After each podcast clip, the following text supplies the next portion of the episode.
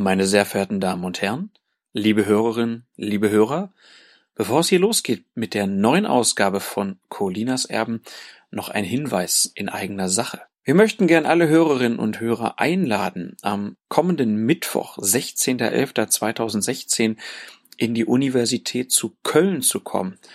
Ab 17.45 Uhr wird dort in Aula 1 im Hauptgebäude der Schiedsrichter im Sportrecht diskutiert.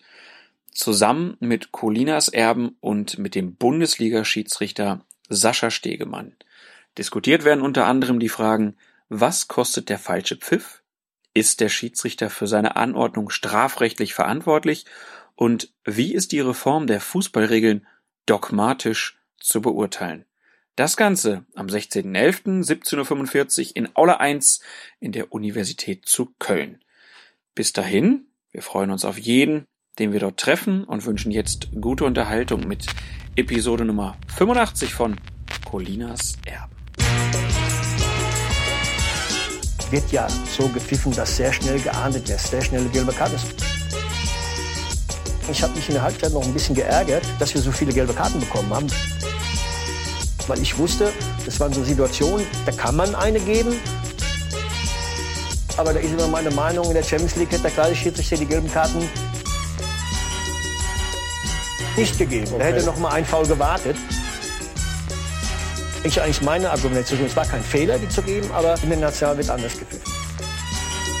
Und deshalb finde ich die ganze Diskussion einfach äh, äh falsch. Ich habe Verständnis für Thomas, nur dass er das gesagt hat, aus einer gewissen äh, Unzufriedenheit, dass du dann gerade verloren hast. Ähm, aber die Diskussion ist ja falsch.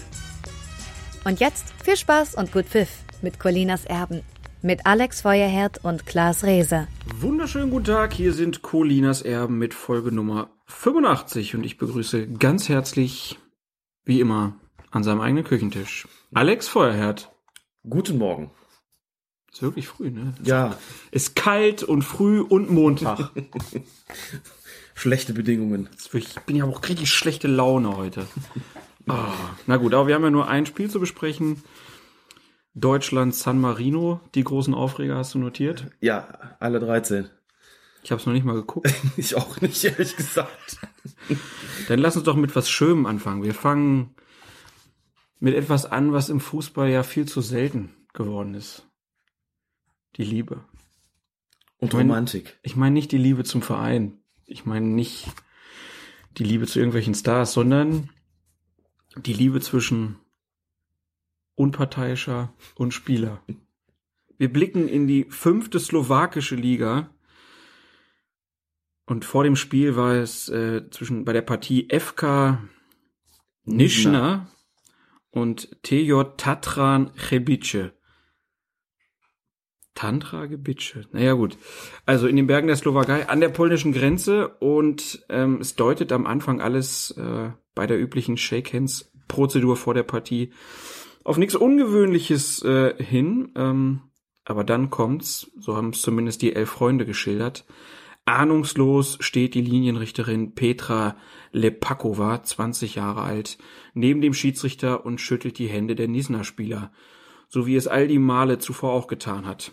Dass ihr langjähriger Freund ebenfalls für Nisna aufläuft, längst wegprofessionalisiert. Doch diesmal ist alles anders. Es bleibt nicht bei dem Handshake, Anstatt weiterzugehen, bleibt ihr Freund Lubomir Vajdeka vor ihr stehen. Er geht auf die Knie und zückt einen Ring hervor. Petra fasst die Hände vors Gesicht, weicht erst erschrocken einen Schritt zurück, dann fällt sie ihrem Liebsten endlich in die Arme. Die Romantik hat sich ihren Weg in das 4000 Seelendorf gebahnt. Weideckers Verlobungsring lässt die kahle Spielstätte in einem hellen Licht erscheinen. Die Romantik und der Fußball für einen kurzen Augenblick sind sie wieder vereint, und der glückliche Bräutigam sagt später, sie ist meine Traumfrau. Sie liebt Fußball, mich und Bier. So eine finde ich nie wieder.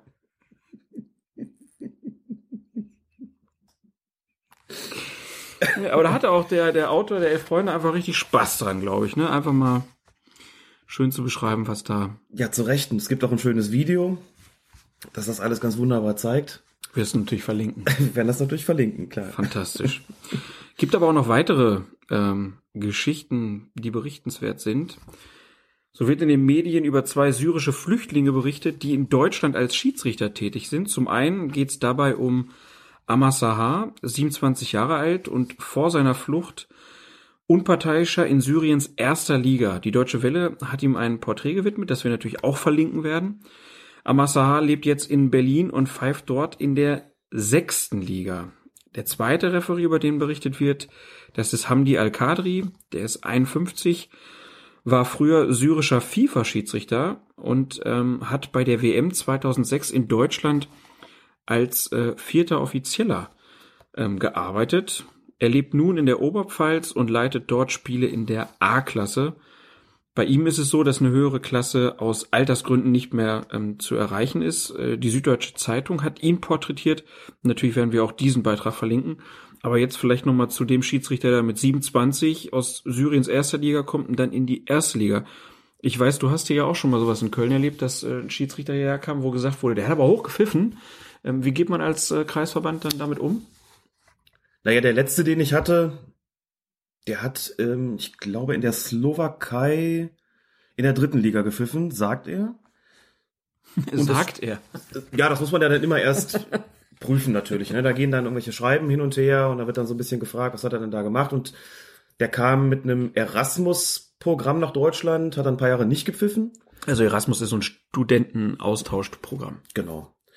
Hat ein paar Jahre nicht als Schiedsrichter Spiele geleitet. Ich glaube, drei Jahre insgesamt hatte er Pause. Und dann lautet die Bedingung, dass er nochmal einen Neulingslehrgang machen muss. Der hat da natürlich gesessen, hat sich gedacht, ja gut, das kenne ich jetzt irgendwie alles schon.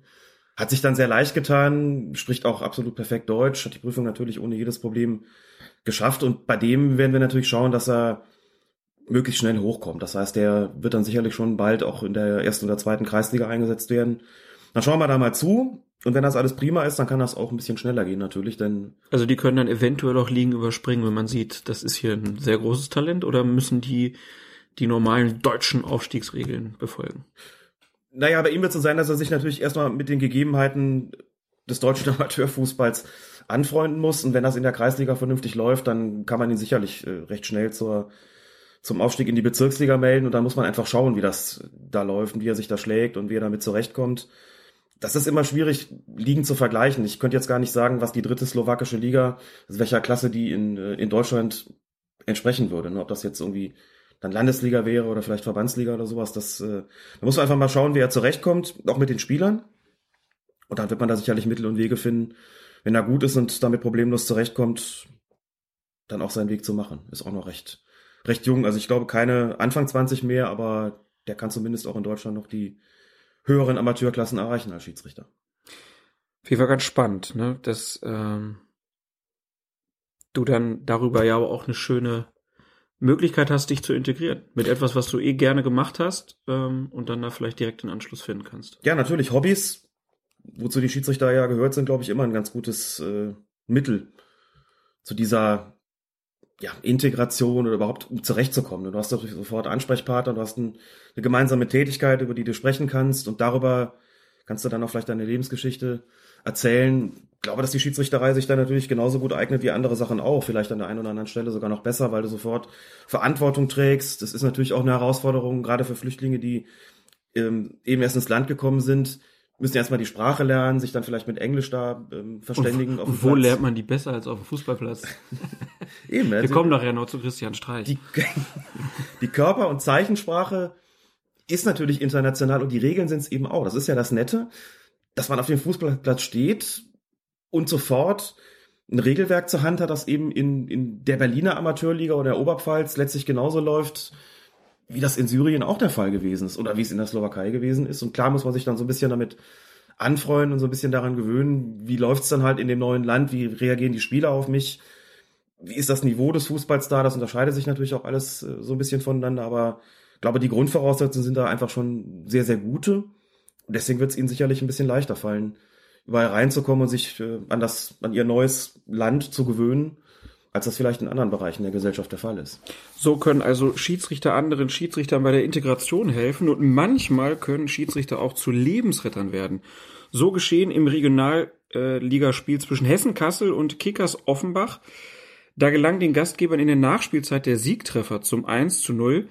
Und was im Kasseler Torjubel dann unterging, war der Offenbacher Torhüter Daniel Endres, der regungslos am Boden liegen blieb, nachdem er den Schuss mit voller Wucht gegen den Hals bekommen hatte.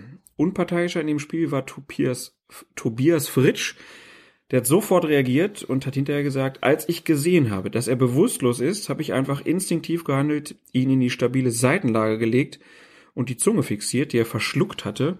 Dabei kam er zum Glück wieder zu Bewusstsein und die Betreuer der Mannschaften waren dann auch ganz schnell beim Spieler, so dass ich ihnen das Feld zur weiteren Versorgung überlassen konnte. Alle bedanken sich hinterher beim Spielleiter, der von Lutz Michael Fröhlich, dem Vorsitzenden der DFB Schiedsrichterkommission, dann völlig zu Recht auch ein Sonderlob bekam. Das ist immer ganz gut, wenn man als Schiedsrichter dann vielleicht nicht auf den Torwheel guckt, sondern auf das, was so drumherum noch passiert. Dann fällt einem sowas vielleicht auch schneller auf. Auf jeden Fall krasse Geschichte. Krasse Geschichte, Bilder dazu gibt's auch. Und das sah schon heftig aus, muss man sagen. Und Mhm. ich weiß jetzt gar nicht, könntest du eine stabile Seitenlage machen ad Ja. Könntest du. Mhm. Aber das mit der Zunge will ich, glaube ich, da wüsste ich nicht so Mhm. genau, wie das was man da geht. machen soll. Ne? Ja. Also ich hätte da schon Mühe. Bei mir ist dieser Erste-Hilfe-Kurs schon auch sehr lange her. Den habe ich gemacht im Zuge des, des Führerscheins. Also vor ungefähr 140 Jahren. das war 1987 auf jeden Fall. Schon ein paar Jahre her und nie wieder aufgefrischt worden. Ne? Das sind dann so Sachen, wenn ich das lese, denke ich mir, das musst du einfach auch nochmal machen. Das wird ja auch angeboten und ich denke, dass äh, man solche Ersthelfergeschichten, dass man, glaube ich, regelmäßig teilnehmen sollte.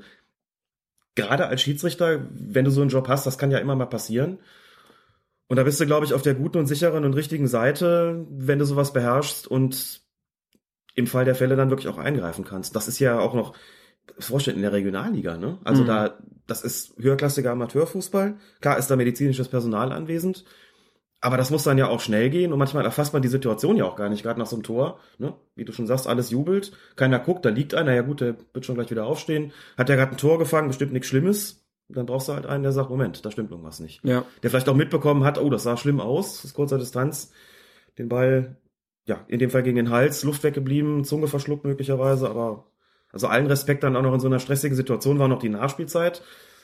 Bist als Schiedsrichter froh, dass das Spiel gleich rum ist, achtest vielleicht irgendwie auf ganz andere Dinge und ähm, großer Respekt, dass der Kollege hier so richtig reagiert hat. Stark. Auf jeden Fall. Ja, das ist eine sehr positive Geschichte und ähm, ich würde sagen, dann verlassen wir jetzt erstmal so die, das Vorgeplänkel und kommen jetzt äh, zur Fußball-Bundesliga. Wir haben, glaube ich, haben wir nur Bundesliga im Programm. Wir haben gar keine Ja. Champions League und so, weil auf dem Niveau, da war alles, alles perfekt gelaufen. Nee, es war nicht alles perfekt gelaufen, aber es war zum einen nicht so viel, dass ich jetzt anregen würde, eigene Rubriken daraus zu machen in dieser Folge. Es gibt so ein paar Situationen, die haben wir dann woanders versteckt, sozusagen. Und zum anderen haben wir ja uns schon länger nicht mehr getroffen, haben etliche Bundesligaspieltage abzuarbeiten und das soll als Pensum erstmal reichen. Gibt's wieder Beschwerden? Ich habe das ich hab in den, in den iTunes-Kommentaren gelesen, dass sich Leute beschweren, dass wir nicht jede Szene besprechen. Kann man hier nochmal sagen. Schaffen wir nicht. Wir haben jetzt heute hier acht Seiten Programm. Reicht. Genau. Frau, Kinder, sieben hungrige Mäuler zu stopfen. Bisschen arbeiten müssen wir auch noch. Ja. genau. Aber man kann auch sagen, es gibt, gibt auch sehr nette Rezensionen bei iTunes. Dafür vielen Dank und für jede weitere, äh, über jede weitere freuen wir uns sehr. Dann kommen wir doch mal zum fünften Bundesligaspieltag. Da hat der Hamburger SV gegen den FC Bayern München gespielt. Und in der 73. Minute bekommen die Bayern einen Freistoß in der Nähe des Hamburger Tores. Doch Franck Ribéry ist das nicht genug. Er geht auf seinen Gegenspieler Nikolai Müller zu, von dem er vorher gefault worden ist, und kneift ihn unvermittelt in die Wange. Müller wendet sich entgeistert an Schiedsrichter Felix Zweier, der Ribery allerdings nur die gelbe und nicht die rote Karte zeigt.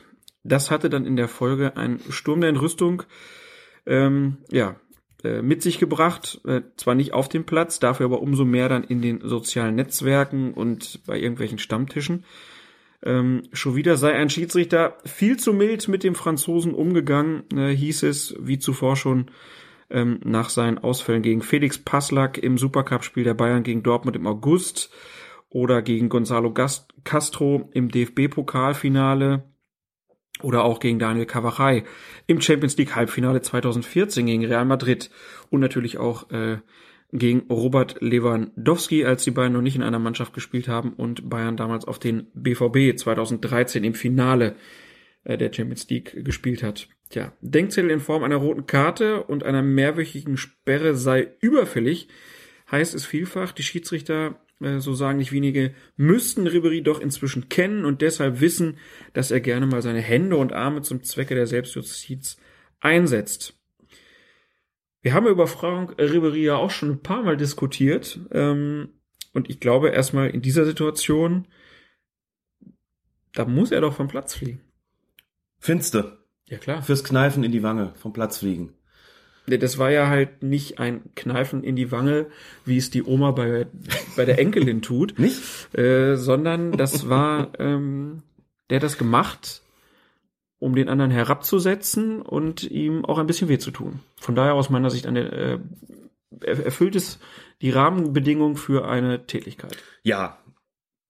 Ich finde ja sowieso, und wir hatten das ja schon mehrfach davon, dass diese Fummelei im Gesicht ein Ende haben sollte, ein rasches und jähes Ende haben sollte und Haben auch hart, schon vor Jahren gesagt. hart bestraft werden müsste eigentlich.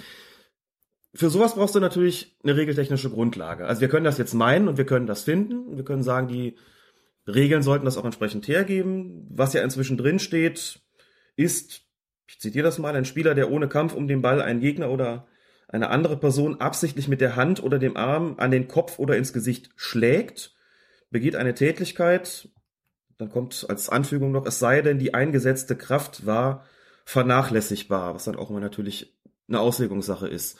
Hier ist nicht geschlagen worden, hier ist gekniffen worden und von Kneifen steht gar nichts im Regelwerk drin. Schicken wir vorweg, also ich schließe mich dir vollkommen an, für mich ist das auch ein Platzverweis. Bei dem Spiel wurde Markus Merck zugeschaltet bei Sky, wie das ja oft der Fall ist. Mit seinem Dosentelefon. Ich glaube, da war es mal nicht das Dosentelefon genau, sondern das war von guter Soundqualität, weil er in einem Studio saß und hat eigentlich eine ganz ähnliche Meinung geäußert. Hat auch gesagt, für ihn ist das durchaus platzerweiswürdig.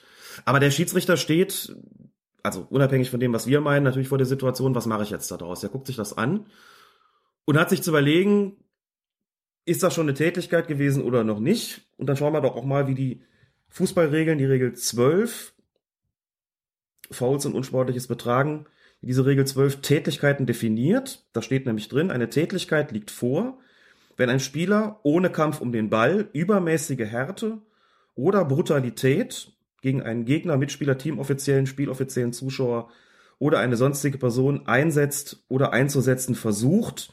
Dies gilt unabhängig davon, ob ein Kontakt erfolgt ist. Gut, der Kontakt ist ja hier erfolgt. Das reduziert sich also auf die Frage, liegt hier übermäßige Härte oder Brutalität vor? Jetzt kann man natürlich sagen, brutal ist es, um nicht unbedingt jemand kurz mal in die Wange zu zwicken, übermäßige Härte, da kommen wir der Sache, glaube ich, schon näher.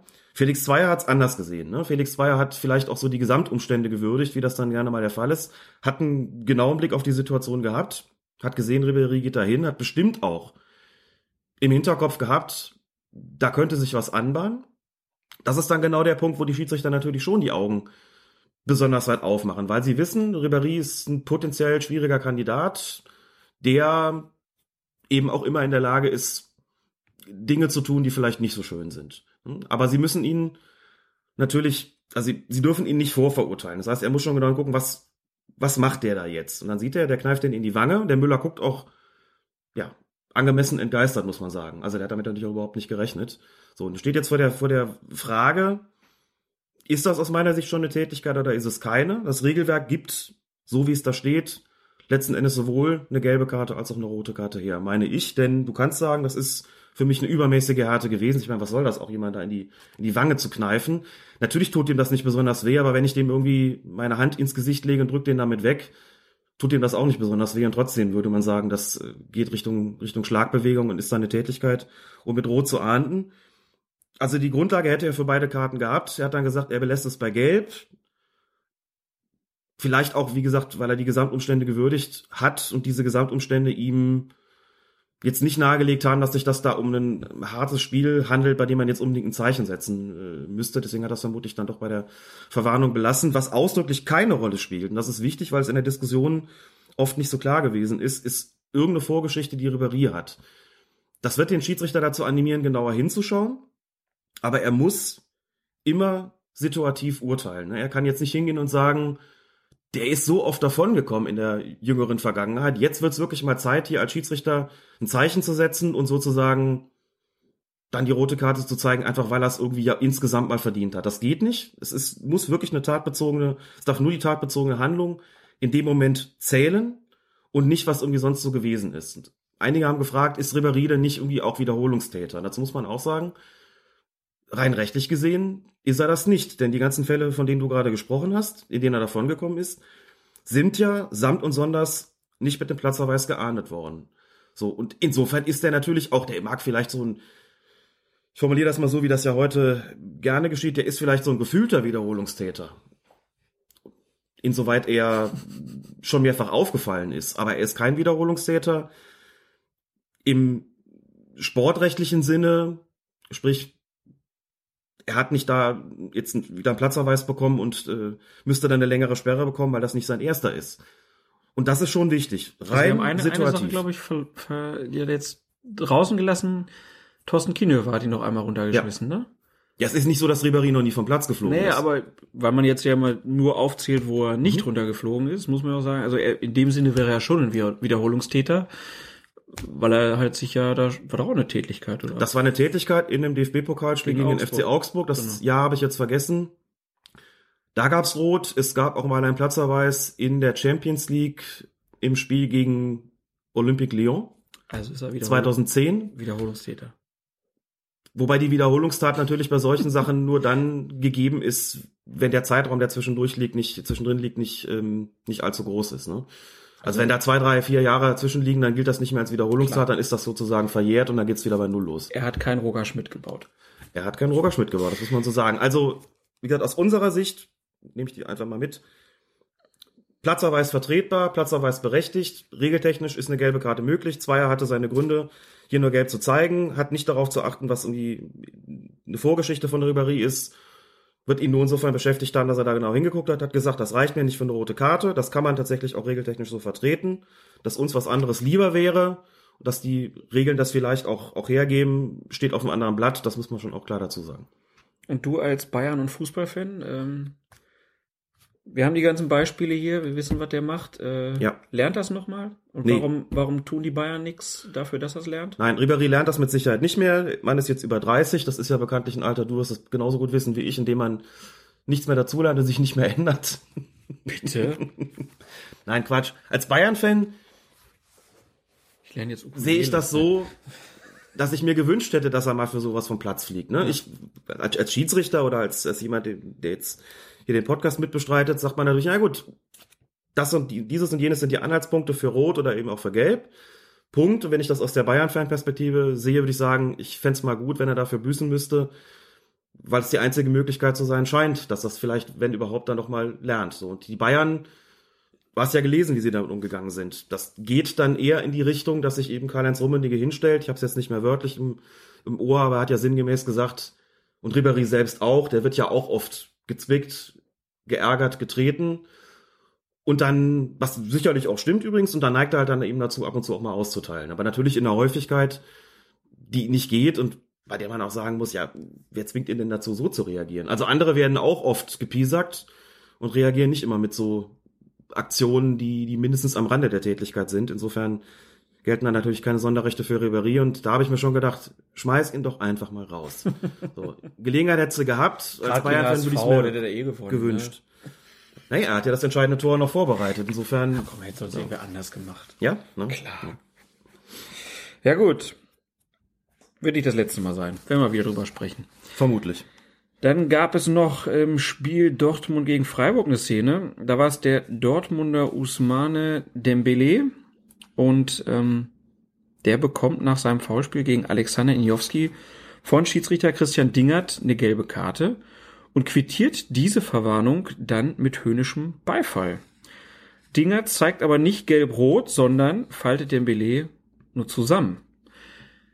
Was sagt Uli Stein dazu? Der hat für Applaus äh, rote Karten bekommen. Rote Karten? Eine rote Karte auf jeden Fall. Ähm, also man hat das ja schon öfter gesehen, dass dann ja. einer faul, gelbe Karte, Applaus, gelb-rot runter.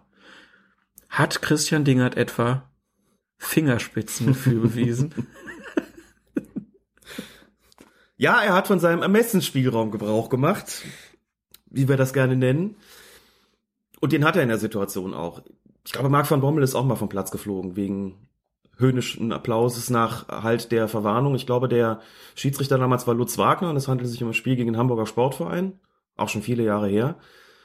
Und im Zuge dieses Ermessensspielraums oder im Rahmen dieses Ermessensspielraums kann der Schiedsrichter sich überlegen, was ihm da an der Stelle lieber ist. Ne? Du wirst dann auch da immer den Spielcharakter mit einfließen lassen, das Verhalten des Spielers bis dahin, die potenziellen Auswirkungen. Also man muss da keine gelb-rote Karte zeigen, man kann sie zeigen, es gibt keine Verpflichtung.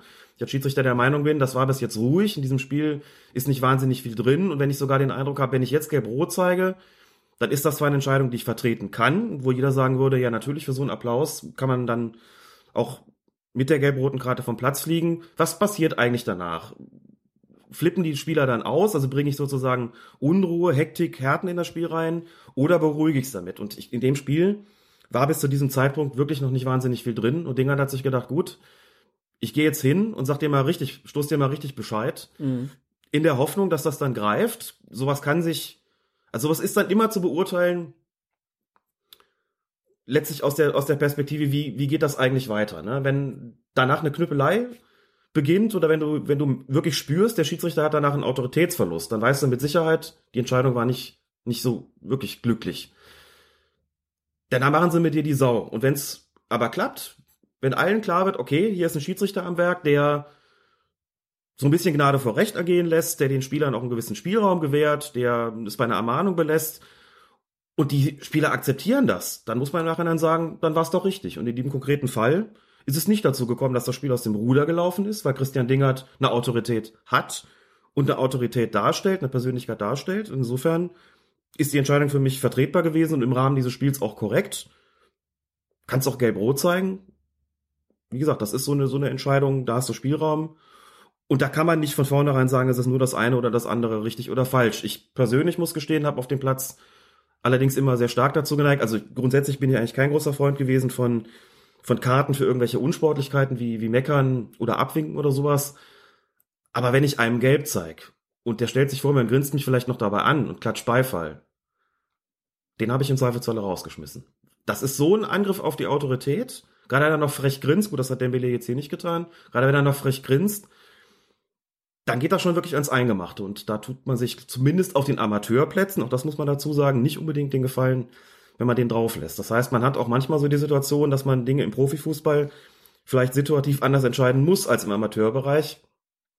Wenn ich da mit einem Ansehensverlust zu rechnen habe und äh, der ist nicht ganz unwahrscheinlich, dann tue ich besser daran, wenn ich ihn auch rausschmeiße.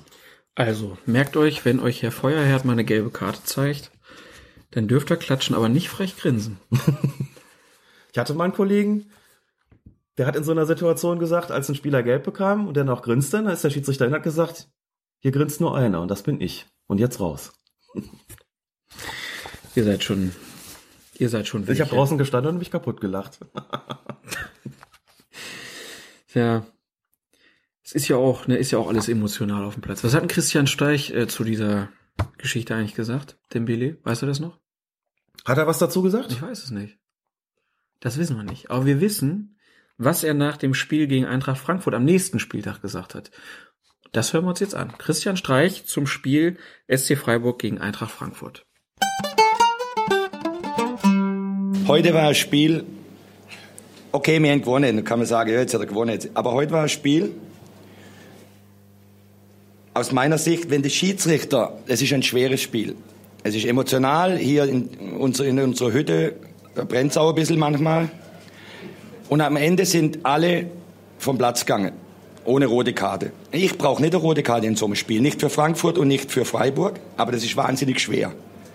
Es kann sein, wenn er das nicht halten kann, es gibt drei gelb-rote Karte, zwei für die, eins für die. Es war extrem schwierig und ich finde, man trifft nicht immer richtige Entscheidungen. Es wurde keine entscheidende Fehlentscheidungen, sind nicht passiert, zum Glück. Und das andere, es war ein extrem schweres Spiel, es war Abnützungskampf. Und für das fand ich, war es eine gute Leistung, dass die Zuschauer natürlich für uns sind und uns äh, da anfeuern. Und die fragen, das ist normal. Ich fand das, man hat nicht alles richtig gemacht, aber er hat die Ruhe bewahrt. Und es war nicht so, dass da die Leute vom Platz marschieren müssen, weil es mal ein bisschen, weil es mal ein bisschen funkt. Das ist so in so einem Spiel. Und da muss ich eigentlich immer Lob aussprechen. Ja, es war ein extrem schwieriges Spiel für Marco Fritz, ähm, der zu seinem Glück nach vier Minuten schon ein ziemlich glänzendes Auge für die Vorteilsbestimmung hatte. Nach einem rüden Einsteigen des Frankfurter Jesus Vallejo gegen Maximilian Philipp lässt er bewusst weiterspielen und Freiburg erzielt dann den Führungstreffer. Danach verliert Fritz dann mitunter den Überblick, unter anderem bei zwei Tätigkeiten des Frankfurters David Abraham und einer von Sabol Schusti, äh, die allesamt nicht geahndet werden. Und trotzdem, ihr habt es gerade gehört, lobt Freiburgs Trainer Christian Streich den Schiedsrichter. Wie passt das zusammen, Alex?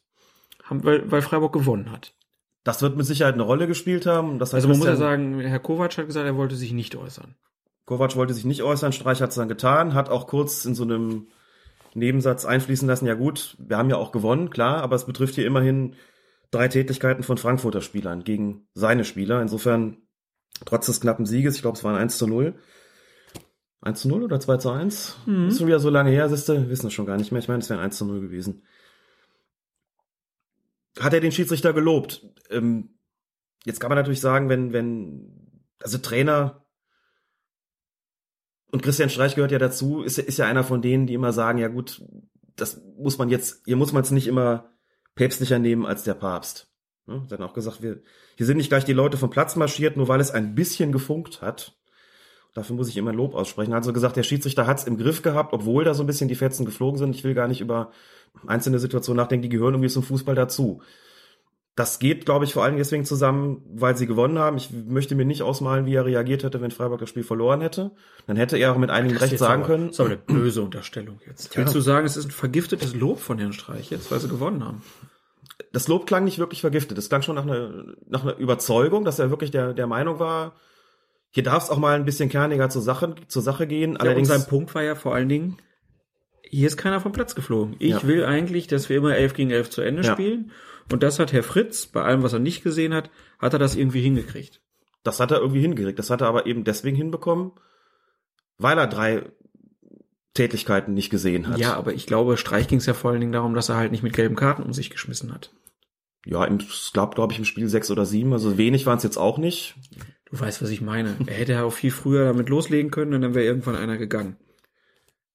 Ja, das ist richtig. Ich bin mir nur nicht so sicher und deswegen teile ich dieses Lob hier von Christian Streich auch nicht so wirklich. Ich glaube, es hat dem Spiel insgesamt nicht wirklich gut getan. Mhm. Das ist ja das Gegenteil davon, was Streich so ein bisschen baut. Er sagte ja gut, hier sind ja mit, mit 22 Leuten vom Platz gegangen, ist doch im Grunde alles in Ordnung. Nur wenn Tätigkeiten nicht geahndet werden, Dafür mag es halt immer mal Gründe geben, dass ein Schiedsrichter halt nicht so genau hinschaut oder dass es außerhalb seines Blickfeldes passiert. Aber wenn Tätigkeiten nicht geahndet werden, läuft man Gefahr, dass das Spiel an Härte zunimmt. Und Klar. mein Eindruck war hier, dass genau das der Fall gewesen ist. Dass es wirklich härter geworden ist, dass es dem Spiel nicht gut getan hat und dass es zweckmäßig gewesen wäre, diese Tätigkeiten zu ahnden. Das hat Marco Fritz natürlich logischerweise nicht absichtlich getan, dass er die nicht geahndet hat, mhm. sondern das war gerade in teilweise unübersichtlichen Situationen. Eine davon, ich glaube, die von, von Husti war es, da ist es so, so ein Tritt irgendwie auf den Unterschenkel. Das sieht dann auch so ein bisschen aus, den Unfall. Die Spieler sind ja auch nicht ungeschickt. Und eine andere Tätigkeit dann war so im, war so im Rudel. Plötzlich hat dann irgendwie der eine den, die Hand vom anderen ins Gesicht und äh, ist halt auch schwierig, wenn da irgendwie sieben, acht, zehn Leute um dich rumstehen und da zugange sind, dann sieht man sowas halt nicht unbedingt äh, aber hätte immer. Sein müssen eigentlich. Also aber das sind schon so Sachen. War, es war nicht so das beste Spiel von Marco Fritz, trotz Nein. des super Vorteils. Es war nicht, er hat gut angefangen und dann aber auch, auch stark nachgelassen, muss man leider sagen. Und das war mit Sicherheit nicht sein bestes Spiel. Und da gilt natürlich dann auch das, auch das haben wir schon ein paar Mal gesagt, da besprichst du dich nachher hinter im Schiedsrichtergespann und dann ist die Devise schon, wir sind hier zu viert, einer von uns muss es sehen. Ja. Man kann immer sagen, es ist schwer gewesen, aber drei Tätigkeiten, die durchgegangen sind, sind dann doch zu viele. Bei einer kann man immer noch sagen, ja gut, ist jetzt kompliziert gewesen, aber hier ist ordentlich was aus dem Ruder gelaufen. Und deswegen mag das Lob zwar nicht vergiftet gewesen sein, aber das kann natürlich nicht der Anspruch des Schiedsrichters sein. Und ich meine auch, es hat dem Spiel vor allen Dingen wirklich nicht gut getan, dass das hier so durchgegangen ist. Auch dem Schiedsrichter nicht. Und auch der Schiedsrichter wird das zur Kenntnis genommen haben, was Christian Streich da gesagt hat, aber sich mit Sicherheit auch gedacht haben, okay, da hatte ich schon bessere Tage und auch schon Tage, wo ich aufmerksamer oder fokussierter war. Und das darf natürlich letztlich nicht passieren auf dem Niveau, dass dir drei Tätigkeiten durch die Lappen gehen. Das Spiel also aus dem Ruder gelaufen, wie auch Theodor Gebrselassie beim Spiel seiner Bremer bei Darmstadt. 17. Minute, es kommt ein weiter und hoher Ball der Darmstädter in den Bremer Strafraum und eben genannter Theodor Gebrselassie verschätzt sich unglaublich und verliert dann in der Rückwärtsbewegung das Gleichgewicht und beim Rückwärtslaufen trifft er dann noch den hinter ihm laufenden und etwas besser positionierten Darmstädter Jerome Gondorf am Fuß, woraufhin der Darmstädter dann rapzapp zu Boden geht. Schiedsrichter Jochen Drees entscheidet auf Strafstoß und die Bremer sind entsetzt. Gebre Selassie habe den in seinem Rücken befindlichen Gegenspieler ja nicht einmal richtig gesehen und sei ja auch nicht für dessen äh, Sturz ursächlich verantwortlich zu machen. So oder so ähnlich lautete dann die Argumentation der Bremer und es war ein schwieriger Fall, muss man sagen. Also es sieht einfach, Gebre Selassie sieht schon unglücklich aus, muss man sagen. Mhm. So, und dann war man sich erst nicht so ganz sicher, hat er den überhaupt getroffen oder hat er ihn nicht getroffen? Und wenn er ihn getroffen hat, war das strafstoßwürdig. Dann ist das strafstoßwürdig und auch wenn man natürlich Ja, war das, war es, das war strafstoßwürdig. Ja, es war strafstoßwürdig. Es war strafstoßwürdig. Ich habe den Kontakt da gesehen, der war auch ursächlich für das Fallen. Dass das ziemlich paddelig war und von ihm mit Sicherheit so nicht beabsichtigt war, ist richtig. Nur, Die Absicht ist nicht entscheidend. genau, das ist vielleicht nochmal so ein Punkt, den man dazu sagen muss. Wir reden ja häufig über das Handspiel. Beim Handspiel steht klar drin, das ist dann strafbar, wenn es absichtlich geschieht. Mhm. Und wenn man sich die Frage stellt, wie sieht denn Absicht aus, dann muss man sie definieren. Es gibt also gewisse Kriterien dafür, wie man diese Absicht definiert. Das hatten wir schon, das stellen wir jetzt kurz mal deswegen zurück. Beim Foulspiel sieht die Sache anders aus. Beim Foulspiel ist es so, dass es klare, dass es, dass es klare Voraussetzungen gibt und ähm, klare Vergehen gibt, die ein Foulspiel ausmachen. Ich zähle die einfach mal auf. Unter Foulspiel versteht man das Rempeln, das Anspringen, das Treten, das Stoßen, das Schlagen, das Tackling oder den Angriff mit einem anderen Körperteil, ohne den Ball zu spielen. Also Tackling ist nicht per se verboten, aber wenn ich einen Gegner dabei treffe, dann natürlich schon. Das Beinstellen, das Halten des Gegners, das Sperren des Gegners mit Körperkontakt und das Anspucken des Gegners. Das sind alles Dinge, die zu einem Foul, die zu den Foulspielen zählen, wobei beim Treten schon der Versuch strafbar ist. Beim Schlagen ist auch schon der Versuch strafbar. Beim Beinstellen ist ebenfalls der Versuch schon strafbar. Also da muss es gar nicht zur Vollendung kommen. Das versteht man unter Foulspielen. Dazu kommt noch, dass bei den erstgenannten Vergehen entweder Fahrlässigkeit vorliegen muss oder Rücksichtslosigkeit vorliegen muss oder brutales Spiel vorliegen muss. Das heißt, da wird auch noch Näheres dazu gesagt, wie die ausgeführt sein müssen. Fahrlässigkeit bedeutet, es gibt keine Karte, bei der Rücksichtslosigkeit gibt es eine gelbe Karte und bei einem brutalen Spiel gibt es eine rote Karte. Und wenn man sich das dann mal genauer anschaut, dann stellt man eine Definition fest in dieser Regel 12. Da heißt es, Fahrlässigkeit liegt vor, wenn ein Spieler unachtsam, unbesonnen oder unvorsichtig in einen Zweikampf geht. Dann wird eben angefügt, es ist keine Disziplinarmaßnahme erforderlich, sprich eben keine Karte. Und wenn man das jetzt auf diesen Zweikampf überträgt, wird man einige Gründe finden, um zu sagen, was Gebre Selassie da getan hat, war unachtsam. Ne? Dass er sich verschätzt, ist ja sein Problem und nicht das Problem des Gegenspielers. Und wenn er dann anfängt zu taumeln oder zu trudeln und dann ins Stolpern gerät oder ins, äh, ja, ins Stolpern gerät und dann den Gegenspieler trifft, dann muss hier eben keine Absicht vorliegen, es ist nicht erforderlich, sondern in dem Fall ist halt, ist es so, dass es fahrlässig war und dass das, was er getan hat, dann eben zu den Vergehen, die ein Foulspiel ausmachen, zählt. Und deswegen sind alle Kriterien erfüllt. Das klingt jetzt sehr formalistisch. Aber es ist eben nicht so, dass man sagt, naja gut, wenn der doch gar nichts dafür kann, dann lassen wir es doch einfach so. ne? Das ist so, wenn ich hinter dem Spieler herlaufe und dem richtig dicht auf die Pelle rücke und irgendwann klemmt dann der hintere, klemmt der vordere Spieler dann sein Bein im, beim hinteren ein, also berührt ihn dann so im Laufen. Auch das ist eine Form von fahrlässiger Handlung, die dann letztlich ein Foulspiel begründet.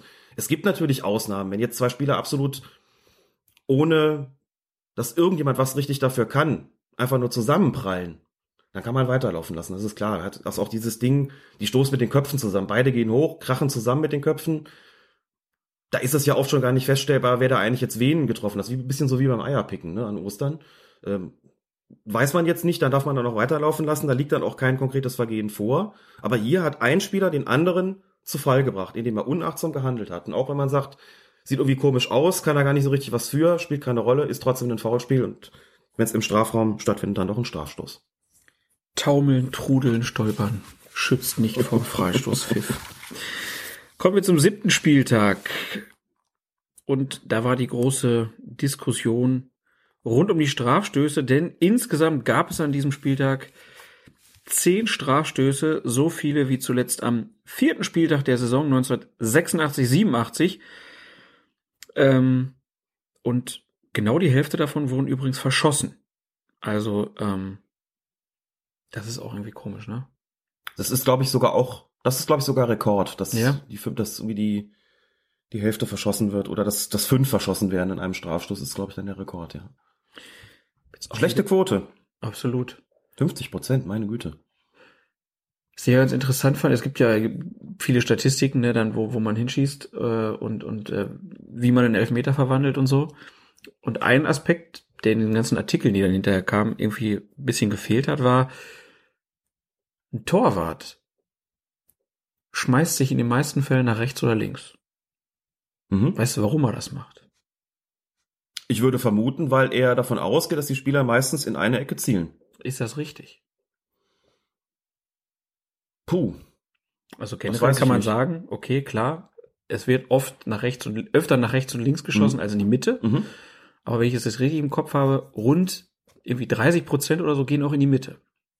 Ein Drittel, fast ein Drittel. Das Ungefähr, irgendwie so, genau. Mhm. Habe ich auch gedacht, ganz schön viel. Mhm.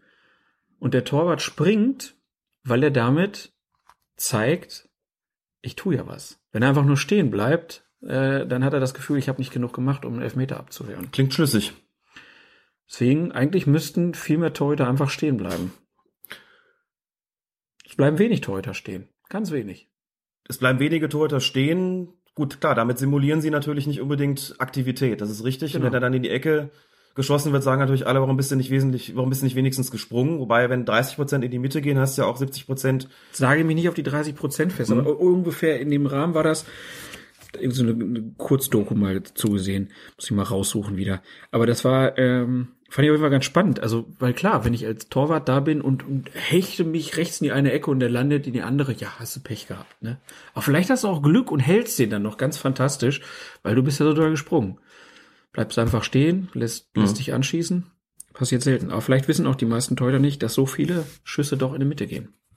Aber gut, so war das. Ähm, äh, ja, also die Hälfte verschossen. Hinzu kamen vier Platzverweise und jede Menge knifflige Szenen. Viel Arbeit also für die Schiedsrichter und jetzt auch für Colinas Erben. So zum Beispiel beim Spiel Borussia Dortmund gegen Berlin. Ähm, da war es in der 76. Minute der Berliner Genki Haraguchi. Der lenkt im eigenen Strafraum einen Schuss von Shinji Kagawa mit der Hand ab. Eine äußerst schwierig zu beurteilende Situation, denn zum einen hat Kagawa bei der Ballannahme selbst die Hand im Spiel und ähm, hätte sich deshalb über einen Pfiff nicht beschweren können. Zum anderen wird der anschließende Schuss aus kurzer Distanz abgegeben und Haraguchi dreht sich weg. Sein Arm hat er dabei allerdings etwas vom Körper abgewinkelt und dazu auch angespannt, also der hängt nicht einfach runter, ähm, was ja in regeltechnischer Hinsicht für Absicht spricht, oder? Das spricht für Absicht und dann haben wir mal wieder so einen Grenzfall, wie das bei Handspielen eben immer mal wieder der Fall ist. Und ich verstehe auch, dass das viele unbefriedigend finden. Und wenn man sich den Kriterienkatalog mal vornimmt und schaut, was spricht denn für Absicht, was oder was, was zeichnet Absicht aus und was wäre eher unabsichtlich, dann haben wir hier sozusagen auf beiden Seiten das ein oder andere Argument. Das definiert ja geradezu klassisch dann den Grenzfall. Ich finde ja immer so ein bisschen, je kürzer die Distanz ist, und das war ja auch mal so der, der Anhaltspunkt, der auch jahrelang, glaube ich, gut funktioniert hat, je kürzer die Distanz ist, desto geringer ist ja die Wahrscheinlichkeit, dass ein Spieler überhaupt eine bewusste Handlung vollziehen kann. Und ein Schuss aus einem Meter, das ist, schon, ist ja schon eine sehr kurze Distanz. Gut, Spieler antizipieren möglicherweise, und das ist vielleicht dann auch ein Grund, warum die FIFA dann irgendwann oder mit die auch der DFB dann hingegangen sind und gesagt haben, die Spieler sind so gut geworden, die sind auch so gut darin zu antizipieren, was gleich passiert. Wir schwächen diesen Anhaltspunkt Distanz einfach mal so ein bisschen ab und sagen, das ist jetzt nicht mehr so dass das vorrangige Kriterium bei der Beurteilung, Absicht oder nicht, sondern uns geht's dann eher darum, was hat der für eine Handhaltung, dreht er sich aus der Schussbahn raus oder dreht er sich in sie rein, hängt der Arm locker herab oder ist er angespannt? Man muss sich ja immer überlegen, wir sitzen jetzt hier, ne, gepflegt haben schon drei Weißbier drin und können darüber diskutieren. ähm, Warum haben wir eigentlich kein Weißbier warum haben wir eigentlich kein Weißbier? Könnte mit der Tageszeit zusammenhängen. Das ist euch auch kein Argument, ne? Ah, nee. Und diskutieren jetzt darüber, was spricht dafür, was spricht dagegen. So eine Szene in der Originalgeschwindigkeit zu sehen, das ist ja gar keine Zeit als Schiedsrichter. Muss man ja einfach nochmal sagen. Kannst es dir ja nicht durch die Birne gehen lassen. Ah, Moment mal. Auf der einen Seite, wie war die Armhaltung? Ja, schon eher so abgewinkelt und auch unter Spannung. Auf der anderen Seite kurze Distanz und auch so ein bisschen weggedreht. So, und bis du das jetzt irgendwie zu Ende gedacht hast, sind ja schon Sekunden vergangen und alle gucken dich an und sagen, was ist jetzt? So, du musst es ja spontan entscheiden. Also quasi auf Knopfdruck dir sofort Gedanken darüber machen, wie, wie sehe ich das? Und ich glaube, man, man, also nicht ich glaube, sondern ich weiß, man handelt als Schiedsrichter da natürlich auch sehr intuitiv und geht erst im Nachhinein dazu über, dann zu argumentieren, was hat jetzt dafür, was hat dagegen gesprochen. Das hier ist ein Fall gewesen, da hätte man auch weiterlaufen lassen können, da kann man auch pfeifen. Und davor, wie gesagt, du hast ja schon, schon erwähnt, hat Kagawa den Ball, ach Quatsch, nicht, ähm, doch Kagawa, bei der Ballannahme den Ball auch mit der Hand gespielt und zwar in dem Maße, wo ich sagen würde, das erfüllt eigentlich schon viele Kriterien von Absicht. Ne? Wenn man das Ding kaputt pfeift und die andere Richtung entscheidet, hast du den Ärger eigentlich gar nicht. So, dann Also war das jetzt ein. stellt sich die Frage Strafschuss oder nicht, stellt sich dann gar nicht, sondern dann wird vom Tor weg entschieden, dann wird kurz mal gesagt, was ist das denn? Sagst du, ja gut, du nimmst den mit dem, mit dem, mit dem Arm mit, strafbares Handspiel, gibt's den Freistoß. Ich vermute aber, dass Patrick Ittrich das gar nicht wirklich gesehen hat. Mhm. Aber hättest du jetzt einen Elfmeter gepfiffen oder nicht? Hätte ich den Nach gepfiffen. Ansicht der Bilder. Nach Ansicht der Bilder bleibt für mich ein Grenzfall, den man vertreten kann, so eine Tendenz. Im Zweifel Eh, für den Schiedsrichter. Im Zweifel für den Schiedsrichter, genau. Also ich nehme ja immer die Entscheidung und sage, ist das vertretbar oder nicht, dann würde ich sagen, ja. Ob es jetzt auch die, die beste Entscheidung war, kann man dahingestellt sein lassen. Also bei mir geht die Tendenz eher in die Richtung, nein, kein Strafstoß. Denn für mich spielt immer noch diese kurze Distanz eine sehr große Rolle und die Tatsache auch, dass er sich wirklich aus der Schussbahn rausdreht eigentlich Ja. so. Und das ist dann für mich schon, sind schon zwei starke Argumente zu sagen, muss man nicht pfeifen. Ich habe ja. Man, man hat ja immer diese Vorschläge, wie man mit dem Handspiel umgehen könnte. Ne? Also, dass man sagt, alles, jedes Handspiel wird einfach gepfiffen. Mhm. Gibt ja den Vorschlag. Ne?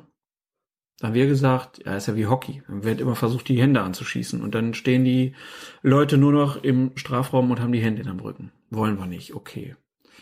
Vielleicht müssen wir es mal andersrum machen. Wir erlauben einfach jedes Abblocken. Jeder kann sich so reinwerfen, wie er will.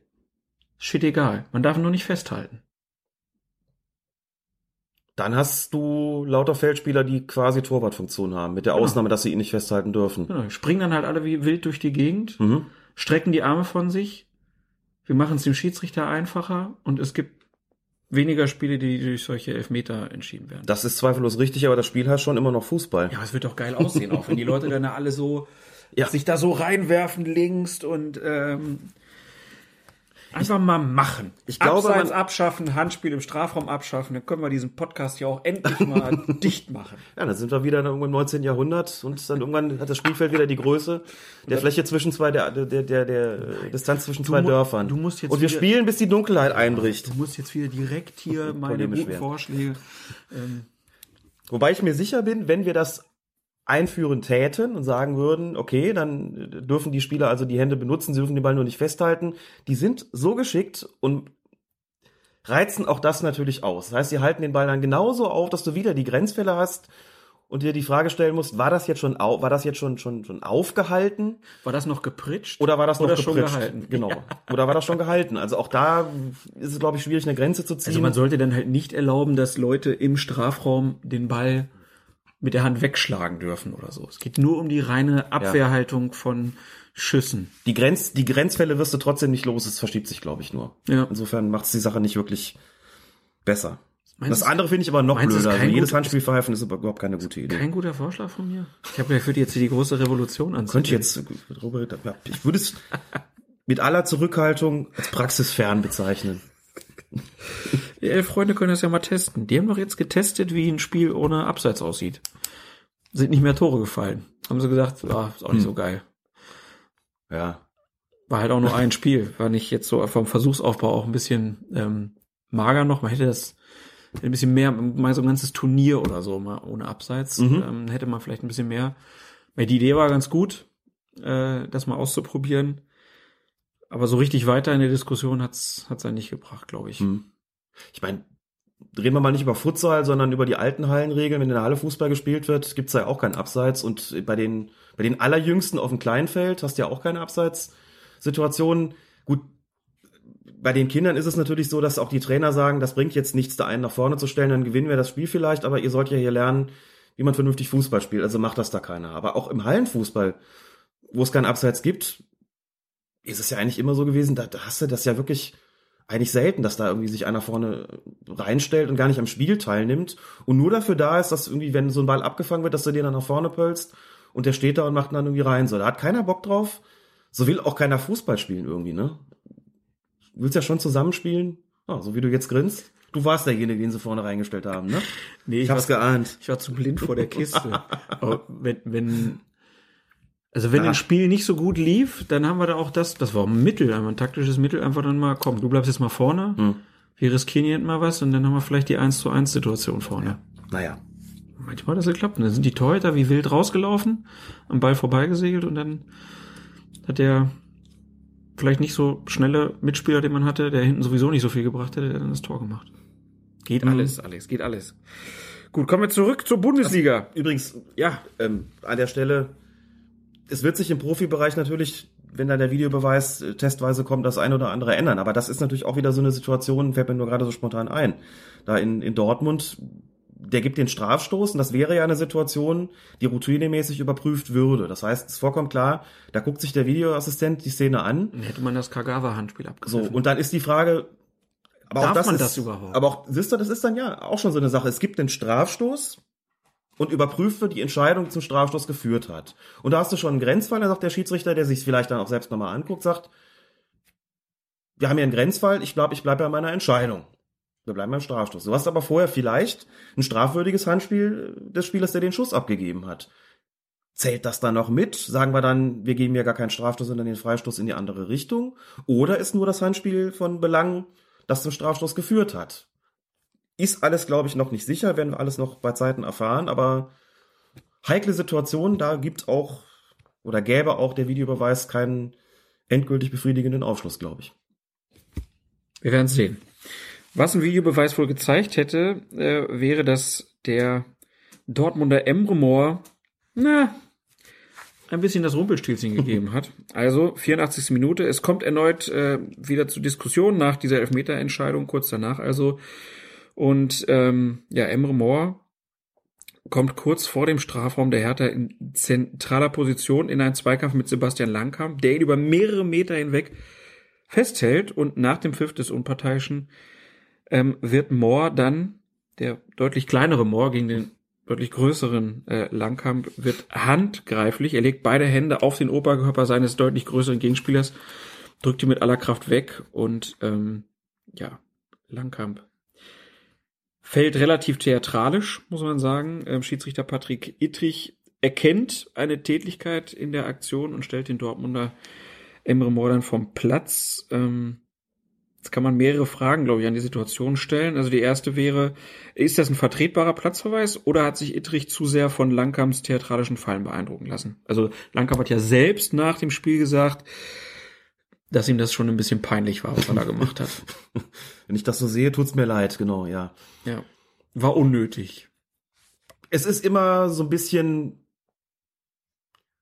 ja, es ist immer so ein bisschen schwierig, wenn man dann sagt, er hat sich von irgendwas beeindrucken lassen. Also, sagen wir mal so, wenn der Langkamp da stehen bleibt, dann fliegt der Moore nicht vom Platz, das glaube ich schon. Denn natürlich guckst du dir als Schiedsrichter immer auch so ein bisschen das Ergebnis an dessen, was da passiert und würdigst so die gesamte Szene wenn dann einer hinfällt und hast das Gefühl, oh, da ist jetzt doch wirklich was passiert, dann fließt das sicherlich in deine Entscheidungsfindung mit ein. Jetzt muss man dazu sagen, also Tätlichkeit, wir haben ja eben gesagt, übermäßige Härte, besondere Brutalität ist hier natürlich nicht feststellbar. Und da würde ich auch einfach einen Unterschied machen zwischen einem, einem, einem Wegdrücken, denn das ist das, was hier passiert ist. Er hat ja wirklich die Hände auf den Oberkörper gelegt und wirklich so mit aller Kraft den so nach hinten gedrückt. Das ist aber kein, kein Schlagen und das ist eigentlich auch kein Stoßen. Das ist wirklich so ein, noch nicht mal, ja, ein Schubsen, Wegdrücken, wie ich sagen, da ziehe ich dann auch die Grenze. Also du hättest jetzt keine Tätigkeit gesehen. Nein, ich hätte keine Tätigkeit gesehen. Ich hätte gesagt, hier reicht die Verwarnung vollkommen aus. Verwarnung muss es geben. Der muss natürlich auch nicht so fallen. Damit hat das dem Schiedsrichter auf jeden Fall schwerer gemacht, weil der möglicherweise dann auch, also es ist einfach dann situativ auch schwierig in so einer stressigen Situation adäquat zu beurteilen, musste der jetzt so fallen oder nicht. Vielleicht denkst du dir als Schiedsrichter auch, der ist um einiges größer. Und so wie der hinfällt, ist das irgendwo auch authentisch und hast das Gefühl, da ist schon richtig Kraft aufgewendet worden. Also ist es doch aus meiner Sicht eben übermäßig hart, brutal. Und deswegen schmeiße ich den vom Platz. Das wird ja das gewesen sein, was Patrick Ittrich hier durch den Kopf gegangen ist. Wenn man es dann doch mal sieht, muss man sagen, ja gut, bei dem Größenunterschied und angesichts der Tatsache, dass er wirklich nur gedrückt hat und eben nicht wirklich gestoßen oder gar geschlagen, sind wir in einem Bereich, wo man sagen kann, können, da ist eine Verwarnung vollkommen ausreichend. Wir reden ja nicht über eine Tätlichkeit. Gut, dann Frage Nummer zwei. War das ein bisschen unglücklich von Ittrich, dass er so lange mit diesem Freistoßpfiff gewartet hat? Also er hätte ja auch einfach früher abpfeifen äh, können und dann hätte, wäre Moore vielleicht nicht so abgegangen. Ich glaube sogar ziemlich sicher, dass Moore da nicht so abgegangen wäre, denn Hätte das nervt sich- ja auch. Ne? Lange hätte der sich nicht vielleicht auch aufgeregt und hätte gesagt, ihr lasst mich, pack doch den Ball noch, ist ein Vorteil. kann natürlich auch sein. Sowas weiß man halt leider nie so genau, äh, wie es gewesen wäre. Und ich Der glaube, das war genau das Ding, was Ittrich gedacht hat. Vielleicht Ja. lässt der Langkamp los Ja. Und dann hat der Moore eine riesengroße Chance. Das ist der Hintergedanke gewesen und ich fand den Vorteil auch richtig. Ich wollte vorher noch erklären, dass natürlich Moore einfach genervt davon gewesen ist, dass Langkamp ihn über mehrere Meter hinweg richtig, also plump festhält auch. Es war ja nicht mal Ja. versteckt, sondern so richtig so, du bleibst jetzt stehen.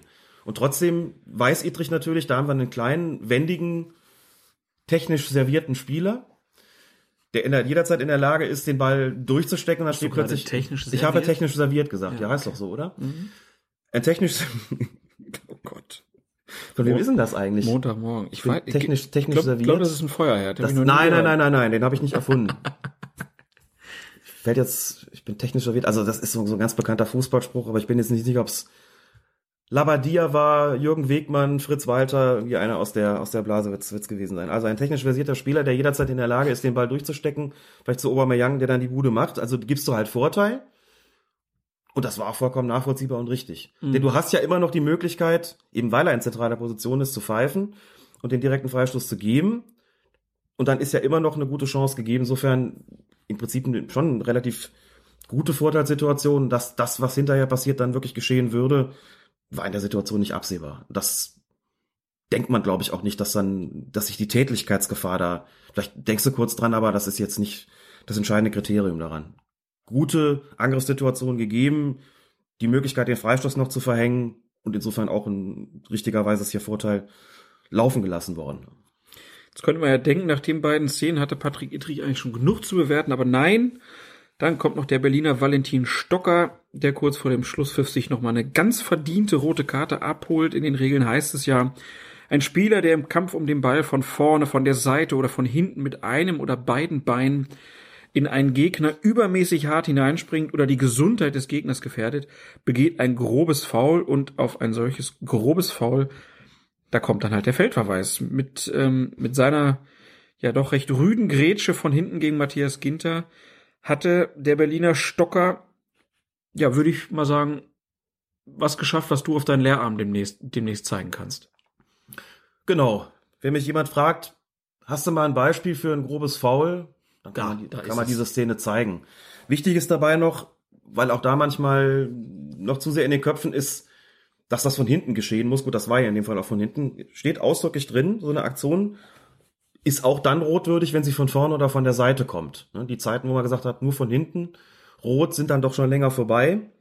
Von hinten ist es natürlich besonders hinterhältig, weil der Gegenspieler das auch gar nicht sehen kann, also überhaupt keine Möglichkeit hat, auszuweichen oder sich in irgendeiner Form da in Schutz zu bringen. Deswegen ist es quasi besonders verwerflich, aber so eine rohe, so ein rohes Einsteigen ist eben nicht nur von hinten dann rotwürdig und ja, deswegen müssen wir hier, glaube ich, nicht drüber diskutieren. Hat auch keiner getan. Klarer verdienter Platzverweis, wie du gesagt hast. Da gibt's glaube ich, auch keine zwei Meinungen dazu. Auch bei Hertha nicht. Nee, aber wo man zwei Meinungen zu entwickeln könnte, ist die Sperre, die das dann nach sich gezogen hat. Moore kriegt zwei Spiele und Stocker dann drei. Vergleicht man beide Vergehen, stimmt da die Verhältnismäßigkeit noch? Da muss ein Sportgericht oder der Kontrollausschuss natürlich hingehen und die Vergehen einordnen. Dann muss man gucken, was haben wir denn bei der Tätigkeit für einen Strafrahmen? Und da muss man sagen, eine Tätigkeit in einem leichteren Fall, und hier handelt es sich um eine Tätigkeit in einem leichteren Fall, denn die Gewalteinwirkung war ja nun vernachlässigenswert. Also wir haben so einen leichten Fall, das, ist Punkt eins, das gibt dann schon mal Strafminderung und eine Tätigkeit, die nach vorangegangener sportwidriger Handlung, wie das immer heißt, vollzogen wird. Die sportwidrige Handlung bestand jetzt hier natürlich in dem Halten von Langkamp, führt zu einer weiteren Strafminderung und wenn beides zusammenkommt, leichterer Fall und vorangegangene sportwidrige Handlung, lautet das Mindestmaß zwei Spiele. Exakt das, was Moore bekommen hat weil das Sportgericht beziehungsweise der Kontrollausschuss gesagt hat, der Schiedsrichter hat hier eine Tätigkeit bestraft. Das kann man so sehen, dass man kann, also hat es, ist dabei geblieben, zu sagen, wir sehen hier auch eine oder wir gehen mit dem Schiedsrichter mit, dass es eine Tätigkeit gewesen ist. Das kann man so beurteilen, das geben die Regeln schon her. Also jetzt nicht so, dass es völlig abwegig war, da auf Tätigkeit zu entscheiden. Würde sagen, es mir hätte eine gelbe Karte gereicht, aber gibt auch einen Grund zu sagen, nein, so was er da gerade macht, ist eben schon drüber und dann hat man eben mindestens zwei Sperre. Mindestsperre bei rohem Spiel sind auch zwei Spiele. Stocker hat drei bekommen und wir wissen noch von diesem Fall zwischen was was Sebastian Rudi, der die Karte bekommen hatte in der vergangenen Saison war es glaube ich doch genau in der vergangenen Saison in Dortmund hat das äh, hat der Kontrollausschuss glaube ich damals gesagt rohes Spiel, wenn so sowas geschieht, glaube ich, irgendwie ein Fußangriff irgendwie so von hinten, äh, sind wir dann nicht mehr bei zwei Spiele, sondern dann sind wir bei einer Mindestsperre von, von drei Spielen. Das hat Stocker hier irgendwie äh, dann bekommen. Also manchmal gibt es auch solche Mindestsperren, die sich nicht im der Rechts- und Verfahrensordnung des DFB befinden. Da steht vieles drin. Aber manche rechtspraktischen Geschichten sind dann dort nicht anzutreffen. Das gehört dazu. Also im Grunde kann man sagen, Stocker hat ein Spiel mehr bekommen als die Mindestsperre für rohes Spiel. Und Moore hat die Mindestsperre bekommen für eine Tätigkeit im leichteren Fall nach vorangegangener Provokation. Und wenn das das Strafmaß ist, wenn das der Strafrahmen ist, muss man sagen, dann steht's da schon wieder im Verhältnis. Wenn man sich die beiden Vergehen anguckt und sagt mal unabhängig davon, was in irgendwelchen Satzungen drin steht, kann man natürlich schon sagen, der eine packt einfach eine Grätsche aus mit, mit Verletzungsgefahr und bekommt dann drei Spiele und der andere drückt ihn so ein bisschen weg und bekommt zwei, dass man da sagt, irgendwie passt das nicht so recht zueinander. Entweder muss der eine dann deutlich mehr bekommen oder der andere noch weniger. Also eins zu drei oder zwei zu vier oder irgendwie sowas. Die Argumentation kann ich schon auch verstehen. Also vom, vom Empfinden her, dass man sagt, okay, ne, aber doch mal, dafür gibt's eben diese, diese Vorschriften, dafür gibt's diese Satzungen, die solche Strafrahmen festlegen. Und daran muss man sich auch orientieren. Ich kann natürlich nicht hingehen und sagen, ich setze das einfach mal außer Kraft. Ich gucke mir das an und sage, ja, so gefühlt ist das eine schon härter, da müssen wir jetzt irgendwie was machen, was da bei uns drin steht. Völlig egal, sondern dann, dafür hat man es ja, dass man dann hingeht und sagt, was hat der eine gemacht, worunter fällt das, was hat der andere gemacht, was ist das nach unseren Ordnungen und dann setzen wir das Strafmaß fest. Und wenn wir dann drauf gucken und sagen, hm, so richtig zufriedenstellend ist das nicht, dann ist das halt mal so. Dafür gibt's halt Strafmaße. Gibt ja keine anderthalb Spielesperre. Jo. Auch schön, ne? Herr Mohr darf erste erst Halbzeit. Halbzeit eingewechselt werden. Auch schön. Ich finde das super. Anderthalb Spiele. Ja. ja. Wie so eine, wie so eine richtig lange Zeitstrafe noch. Ja. Genau. Sieben Spiele und 18 Minuten Sperre. Kommen wir zur nächsten Partie. Borussia Mönchengladbach gegen den Hamburger SV, 25. Minute. Der Hamburger Verteidiger Kleber führt einen Zweikampf mit dem davoneilenden Lars Stindl und dieser geht in aussichtsreicher Position zu Boden. Schiedsrichter Wolfgang Stark muss gleich zwei Entscheidungen treffen. Zum einen, liegt ein Foul vor? Und wenn ja, hat es innerhalb oder außerhalb stattgefunden? Es gibt letztlich einen Strafstoß für die Gladbacher und einen Platzverweis für Kleber wegen einer sogenannten Notbremse. Und hier natürlich die Hopp- oder Top-Frage, Herr Feuerherd. Richtig oder falsch? Herr Stark hat er richtig entschieden. Ehrlich gesagt weiß ich das bis heute nicht. Oh, Feuerherd. Was das denn?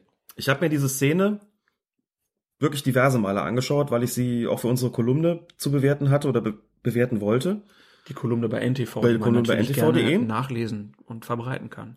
Und ich kann weder das eine noch das andere wirklich mit absoluter Bestimmtheit sagen. Ähm, hab so ein bisschen den Eindruck gehabt, Stindl hätte durchaus weiterlaufen können und das Tor auch selbst erzielen können und schien mir auch nicht so richtig einen Grund gehabt zu haben, da, da zu fallen. Auf der anderen Seite ist so ein Kontakt von, von Kleber auch kaum wahrzunehmen. Also ich schließe jetzt nicht aus, dass Stindel da ohne Berührung zu Boden gegangen ist. Dafür ist er auch gar nicht der Typ. Guter Junge. Guter Junge, ne? Ich sag mal so, als ich es gesehen habe, auch das zweite, dritte Mal, ich stimme dir zu, ist schwierig einzuschätzen, was da genau war. Aber irgendwie so in dem ganzen Ablauf habe ich dann gedacht, das hat Stark schon richtig entschieden. Mhm. Also er, er innerhalb und er getroffen. Genau. Eher. Ne? eher getroffen und eher innerhalb. Das fängt halt auch außen an und möglicherweise gibt es noch einen zweiten Kontakt im Strafraum. Ganz schwer zu sehen. Total. Und, äh, auch nach diversen Zeitlupen ist man nicht endgültig schlauer. Auf dem Platz. Wenn du so eine richtig tolle Videobeweisentscheidung geworden. Das wäre so eine richtig tolle Videobeweisentscheidung geworden, ganz genau. Und auf dem Platz muss man als Schiedsrichter, das muss man auch nochmal sagen, schon auch so ein bisschen seiner Intuition folgen. Ne? Und die Intu zur Intuition gehört dann auch das, das Fallmuster dazu. Der Spieler zieht davon, der Spieler ist vorbei, der Spieler ist auf dem Weg zum Tor und kann die Bude machen. Und der hat da mit Sicherheit keine schlechtere Chance, als es ein Strafstoß sein könnte. Der hat auch eigentlich keinen Grund, einfach so zu fallen. Und der ist auch nicht über seine eigenen Füße gestolpert. Und deswegen bin ich da auch bei stark. Und wenn du nochmal guckst, als der fällt, ist es klar innerhalb, aber ich habe auch den Eindruck gehabt, da ist mindestens dann ein Kontakt auch noch im Strafraum gewesen oder auf der Linie. Also klar, das Wörtchen eher, und das würde mir in dem Fall tatsächlich auch reichen. Insofern neige ich dazu zu sagen, äh, beides korrekt. Und dazu muss man auch sagen, weil ja, ähm, wenn es innerhalb war, das werden wir später nochmal kriegen, gibt's ja eine neue Situation durch die Regelreform, ist eine Notbremse gewesen, aber doch innerhalb, warum gibt es denn da jetzt einen Platzerweis? Warum bleibt es nicht bei Gelb? Weil Kleber sich nicht bemüht hat, den Ball zu spielen. Ne? Es gibt die Anweisung beim Stoßen, beim Halten, beim Ziehen, das sind keine ballorientierten Vergehen. Da muss bei einer Notbremse im Strafraum immer rot kommen. Es kann aber auch Fußvergehen geben, also Fouls mit dem Fuß, bei denen der Ball überhaupt nicht gespielt werden konnte oder gespielt werden sollte. Und das ist dann, wenn man das als äh, Foul sieht, ist hier der Fall gewesen. Und deswegen war hier der Platzerweis auszusprechen. Vielleicht sieht, sieht Kleber das ganz anders. Vielleicht sieht Kleber das ganz anders, ja genau. Ich, Ich wollte doch den Ball Schwarz spielen. auf the Ball spiele. Genau, wie das hier mal heißt, ja.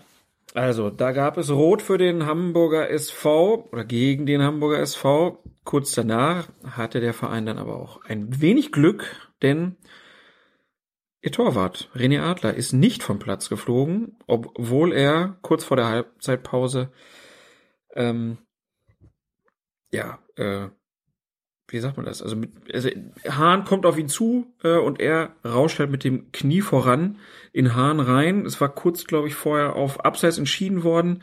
Hahn wird im Gesicht getroffen und auch in der Magengegend und äh, Schiedsrichter stark. Was sieht er da? Hat er nur einen Zusammenprall gesehen und kein richtiges Foul oder warum zeigt er nicht rot in dieser Situation? Ja, vermutlich, ne? Also, weil, wenn man sich das dann in der Zeitlupe anguckt, muss man einfach sagen, da hat René Adler den einfach brutal umgehauen. Ja. Blöde Situation, weil das Warum Spiel sehen schon die Assistenten das auch nicht? Das Spiel habe ich mich auch gefragt. blöde Situation, weil das Spiel schon unterbrochen ist, weil eine Abseitssituation vorgelegen hat und Adler hingeht und den Ball auch zuerst fängt. Also in der zeitlichen Abfolge war es so, er hat den Ball mit den Händen gefangen und dann kommt es zu dem Zusammenprall. Hat mich so ein bisschen, wobei das hier noch, noch doch deutlich schwerwiegender gewesen ist, so ein bisschen erinnert an diese Situation im WM-Finale Manuel Neuer gegen Iguain. Ne, oben faustet er den Ball, glaube ich, weg und unten trifft er, trifft er Iguain. Damals hat der DFB, hat Helmut Krug gesagt, aus ihrer Sicht Strafstoß und Verwarnung für Neuer. Mhm. Ein Strafstoß wäre ja nicht mehr in Betracht gekommen, logischerweise, das Spiel war ja schon unterbrochen, sondern nur noch eine persönliche Strafe für Adler. Und die hätte es da aber auf jeden Fall geben sollen, denn was, äh, also der kann den Ball so fangen, Spiel wie gesagt auch schon unterbrochen. Was geht der da mit dem Knie voraus rein? Wenn du dann mit dem Knie voraus, und das ist auch keine normale Sprungbewegung mehr gewesen, da sind die Torhüter natürlich auch nicht blöd und das macht es auch den Schiedsrichtern oft schwer. Die müssen ja schon so eine Sprungbewegung machen und dann kann es auch mal notwendig sein, das eine Bein so ein bisschen vorzustrecken. Andererseits, Beispiel war damals noch ähm, Oliver Kahn Ja, gegen genau. Heiko Herrlich. Ne? Oh, Der genau. hat dann noch das Bein aber Ja, richtig ja ein ausgestreckt. Kung Fu Tritt und er hat ihn nicht Hat getroffen. ihn nicht getroffen. Ähm, aber es fiel mir jetzt gerade so ein. Ja. Aber dieses, dieses angewinkelte Knie ist schon so ein bisschen natürlich zum einen so Gegner auf Distanz halten, sich auch Raum zu verschaffen, denn die strecken das Knie ja oft so weit vor, wie ihre Arme auch letztlich reichen. Damit hast du sozusagen nochmal wirklich deine, deinen Aktionsradius deutlich vergrößert. Die Gegner wissen das, bleiben dann auch in so einer Situation gerne weg, weil sie wissen, das könnte wehtun. Und hier hat's mal richtig wehgetan. Der hat ja richtig auch, auch geblutet. Also eine, sich eine Verletzung eingehandelt bei der Situation und das auch noch vollkommen ohne Not. Also hier kann ich zwar aus der eigenen Erfahrung nachvollziehen, dass man da eher sagt, na gut, äh, ist ja eh schon unterbrochen und irgendwie schien mir es jetzt ein unglücklicher Zusammenprall gewesen zu sein, aber da muss man dann, glaube ich, auch in so einer Situation noch stärker darauf achten, wie kommt der Torhüter eigentlich raus und was setzt der ein und dass man dann eben auch auf dem Schirm hat, wenn es zu einem Kontakt kommt, wenn der den Ball zwar irgendwie abwehrt oder sogar fängt, aber trotzdem ein Kontakt zustande kommt, ist das wirklich nur ein einfacher Zusammenprall. Man sagt, na gut, der steht halt im Weg, der Torwart hat muss, dem muss auch schon ein gewisser Aktionsradius zugestanden werden.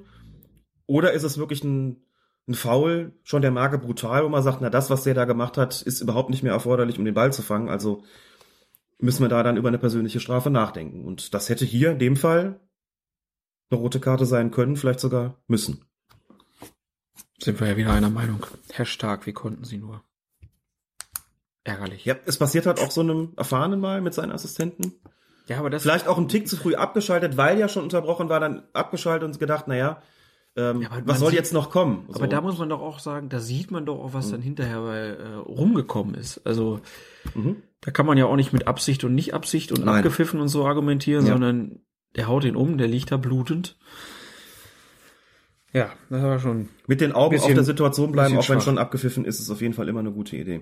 Genau. Kommen wir zum nächsten Spiel. Erster FC Köln gegen den FC Ingolstadt 04. In der 38. Minute ist es der Kölner Yuya Osako, der angespielt wird. Er bringt den Ball unter Kontrolle und zieht mit ihm in den Strafraum. Tobias Lewels versucht, ich betone, versucht, Osako festzuhalten, woraufhin dieser zu Boden geht. Und Schiedsrichter Tobias Wels gibt einen Elfmeter.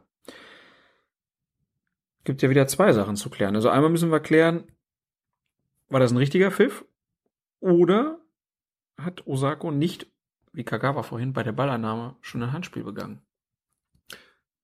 Auch das fand ich schwierig zu beurteilen, ehrlich gesagt. Der Ball kommt auf ihn zu, der steht so mit dem Rücken zum Tor und dann rollt der Ball so bei der Annahme so ein bisschen so den Oberkörper hoch. Das sieht ganz, äh, ganz, ganz lustig aus und berührt dann wohl auch den Arm. Wobei ich in der Situation, das habe ich mir sicher auch acht bis zehnmal angeguckt, weil viele gesagt haben, Kicker stand auch drin, Handspiel hätte gar nicht den Strafstoß geben dürfen, klares Handspiel von Osako, da hätte schon der Pfiff kommen müssen. Ich habe da kein Handspiel, kein strafwürdiges Handspiel gesehen, weil es keine, aus meiner Sicht keine aktive Bewegung mit dem Arm zum Ball gegeben hat. Ne? Die Arme waren angelegt, der Ball rollt so ein bisschen den Oberkörper hoch, der kann auch gar nichts machen und bringt ihn dann unter Kontrolle und für mich ist das eine völlig reguläre Spielweise Er hätte ja gewesen. die, die Hände schon einfach dann vom Ball wegbewegen können. Das war, glaube ich, in der. Situation schon nicht, schon gar nicht mehr möglich. Auch um, auch vom ganzen Bewegungsablauf nicht. Und wenn der Ball so deinen Oberkörper hochrollt irgendwie und dann, er, er macht ja nichts. Ich meine, es gibt keine Bewegung zum, zum Ball. Er vergrößert seine Körperfläche nicht. Arme sind angelegt. Es ist auch keine unnatürliche Handhaltung. Also ich sehe überhaupt kein Kriterium, das greifen würde, um zu sagen, das ist ein absichtliches strafwürdiges Handspiel gewesen. Insofern fand ich es richtig, dass es hier weitergegangen ist. Und das Halten von, von Levels ist dann auch von der Art, wo man sagen muss, ja, mag schon auch sein, dass Osako das so ein, ein bisschen angenommen hat, aber da ist das Halten auch klar ursächlich gewesen für das Fallen von Osako und dann ist es auch ein berechtigter Strafstoß gewesen. Also ich fand die Entscheidung, also in beiden Teilen richtig, ich fand es richtig, das Handspiel nicht zu ahnen, wenn da überhaupt eine Berührung stattgefunden hat. Doch das war mir nicht so ganz klar, aber selbst wenn, war es für mich nicht absichtlich, nicht strafbar und das Foulspiel auf jeden Fall so, dass man dafür einen Strafstoß geben musste. Hier hat also Tobias Welz aus deiner Sicht richtig gelegen. Ähm, in der 71. Minute haben wir dann so eine Situation, wo man den Schiedsrichter schon fragen muss, warum er da nicht äh, gepfiffen hat. Es war wieder eine dieser Situationen, wo der Ball aufs Tor geschossen wird und hinterher wird der Spieler abgeräumt. Also hier war es Matthew Leckie von Ingolstadt, der im Strafraum aus spitzem Winkel aufs Kölner Tor schießt. Und der wird unmittelbar darauf von Dominik Heinz mit gestreckten Beinen umgelegt. Warum pfeift Tobias Welz nicht und warum wird das nicht viel mehr diskutiert eigentlich?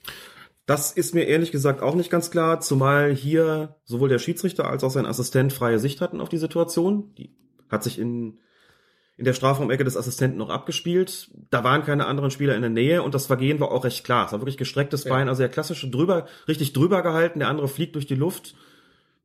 Ein Foulspiel oder ein Vergehen, wo du im Mittelfeld sofort überhaupt gar nicht drüber nachdenken würdest zu pfeifen.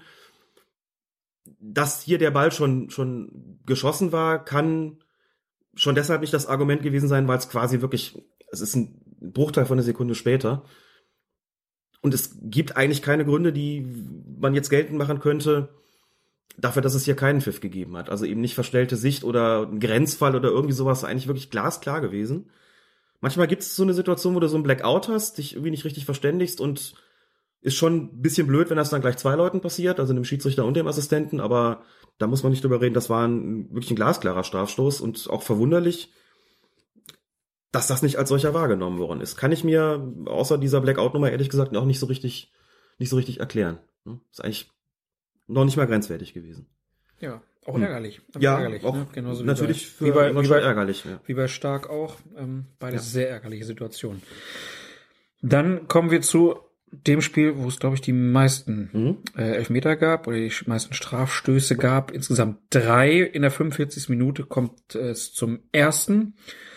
Ähm, da ist der Mainzer Stefan Bell, der nach einer Flanke in den eigenen Strafraum Antonio Kollack heruntergedrückt haben soll, sage ich jetzt mal. Zu harte Entscheidung oder vielleicht sogar falsch? Was hat Felix Brüch da gesehen? Na, irgendwas zwischen zu hart und falsch. Ich glaube, aus, aus Brüchsituationen, Jetzt hast du sehr diplomatisch. also definitiv kein Strafschuss, den man, den man geben sollte. Da muss man überhaupt nicht drüber diskutieren. Das ist auch so ein Fall, wo die, wo die Zeitlupe sehr klar zeigt, dass da eigentlich gar nichts gewesen. Normaler Luftzweikampf.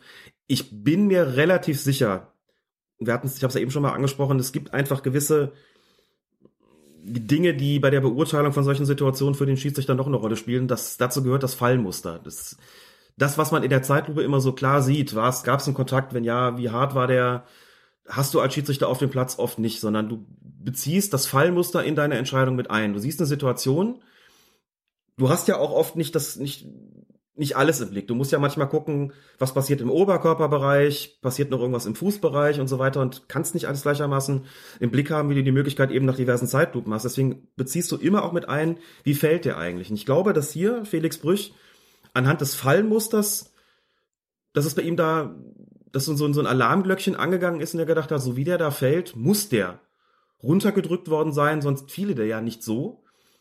Und das dürfte dann wiederum auch noch mit seinem Blickwinkel zu tun gehabt haben. Der ist nämlich auch nicht ganz unentscheidend. Je nachdem, wo du stehst, sieht es nämlich nochmal völlig anders aus. Und dann sah man schon an der Reaktion der Spieler, dass dir irgendwas nicht stimmen konnte. Und das waren auch keine, also Proteste waren jetzt zwar nicht, nicht übermäßig harsch, aber man hat schon auch gesehen, ähm, die, selbst die Darmstädter, die den Strafstoß ja bekommen haben, wollten den irgendwie nicht so richtig haben. Also das war, war schon auch ersichtlich überrascht. Also das war keiner und ich glaube, dass das eben mit der Perspektive und der Tatsache zusammenhing, dass Felix Brüch das Fallmuster hier so eingeschätzt hat, dass ein Foulspiel vorgelegen hat, aber das war hier nicht gegeben. Also das, da kann man sich auch schon mal vertun. Oft ist dieses, diese Erfahrung mit Fallmuster und Fallmuster ein sehr guter Ratgeber, manchmal eben nicht. Und ich glaube, dass es hier in dieser Situation nicht so gewesen ist und es lag halt einfach kein Stoßen vor. Und weil, weil das so nicht war, kann er das auch nicht gesehen haben. Deswegen bleibt eigentlich nur das Fallmuster. Also hier lag Brüch falsch. In der 56. Minute der zweite Elfmeter dann ähm, Beinstellen von Aytash Solo gegen Yunus Mali. Ich glaube, der war unstrittig. Ja, wobei sich der Sky Reporter dann nach der dritten Zeitlupe, glaube ich, darauf verständigt hat mit sich selbst, dass da irgendwie eingefädelt worden ist oder was angenommen worden ist. Aber irgendwie auch da in der in der manchmal ver verfälscht die Zeitlupe einfach auch. Der stellt klar das Bein raus. Genau. Mag schon sein, dass dass Mali das das gesehen hat und wie man so schön sagt dankbar angenommen hat, aber da sehe ich ein klares Beinstellen und der fällt auch darüber und insofern Ich finde diese Einfädeln-Diskussion auch manchmal ganz putzig. Also wie, Ja, wie, stimmt. wie, wie fädelt man eigentlich aus? Also äh, wie, Genau, ja. wie groß muss der Halbkreis sein, den ich laufe, um Ja. dem aus dem Weg zu gehen? richtig. Auch Ähm, das, auch das. Das wird mir mittlerweile auch quasi zu oft gegen den Stürmer verwendet, Ja. dass da gesagt wird, ah ja, der sucht ja das Foul. Ja gut. Ist ja auch klar, wenn mir da so ein gestrecktes Bein aus angeboten wird, äh, dann ist halt auch, also da habe ich ja auch bestimmte Muster halt einfach in meinen Abläufen drin. Ich meine, die spielen so viel Fußball, äh, und dann, dann passiert die Situation, dann kann ich halt auch nicht einfach sagen, nee, ähm, da versuche ich jetzt noch immer noch mal dran vorbeizugehen. Ähm, weil Korrekt. wenn ich das versuche und dann berührt er mich nicht und ich verliere einfach den Ball, dann habe ich halt ja auch nichts gewonnen. Sondern ganz im Gegenteil, kann es ja sein, dass ich daraus dann halt dadurch meine, meine Torchance versaut habe. Das ich Von genauso. daher kann ich da halt Ja. auch, ja, gerade bei so engen Strafraumsituationen dann auch die Stürmer verstehen und finde da manchmal halt dieses, er hat eingefädelt, dann so, wird, wird mir zu oft genannt mittlerweile. Das wird so oft genannt und insbesondere dann, wenn dieses Beinstellen und nochmal beim Einstellen ist ja eigentlich schon der Versuch strafbar. Mhm. Wenn dieses Beinstellen so ausgeführt wird, dass man wirklich sagen muss, also den Ball wollte er damit nicht erreichen, dann hat man mit viel größerer Berechtigung eigentlich die Möglichkeit zu sagen, was, was will er denn damit erreichen? Also ich meine, der Ball war für Solo hier jetzt nicht mehr spielbar oder hat ihn nicht erreicht jedenfalls. Also warum stellt er das Bein raus? Muss man sagen, ja gut, dann doch offensichtlich, um den Gegner aufzuhalten. Wenn er dann fällt, interessiert es mich wirklich dann nur am Rande, ob er da irgendwas, wie du sagst, dankbar angenommen oder ob er da eingefädelt hat. Für mich ist das hier ein unzweifelhafter Strafstoß gewesen.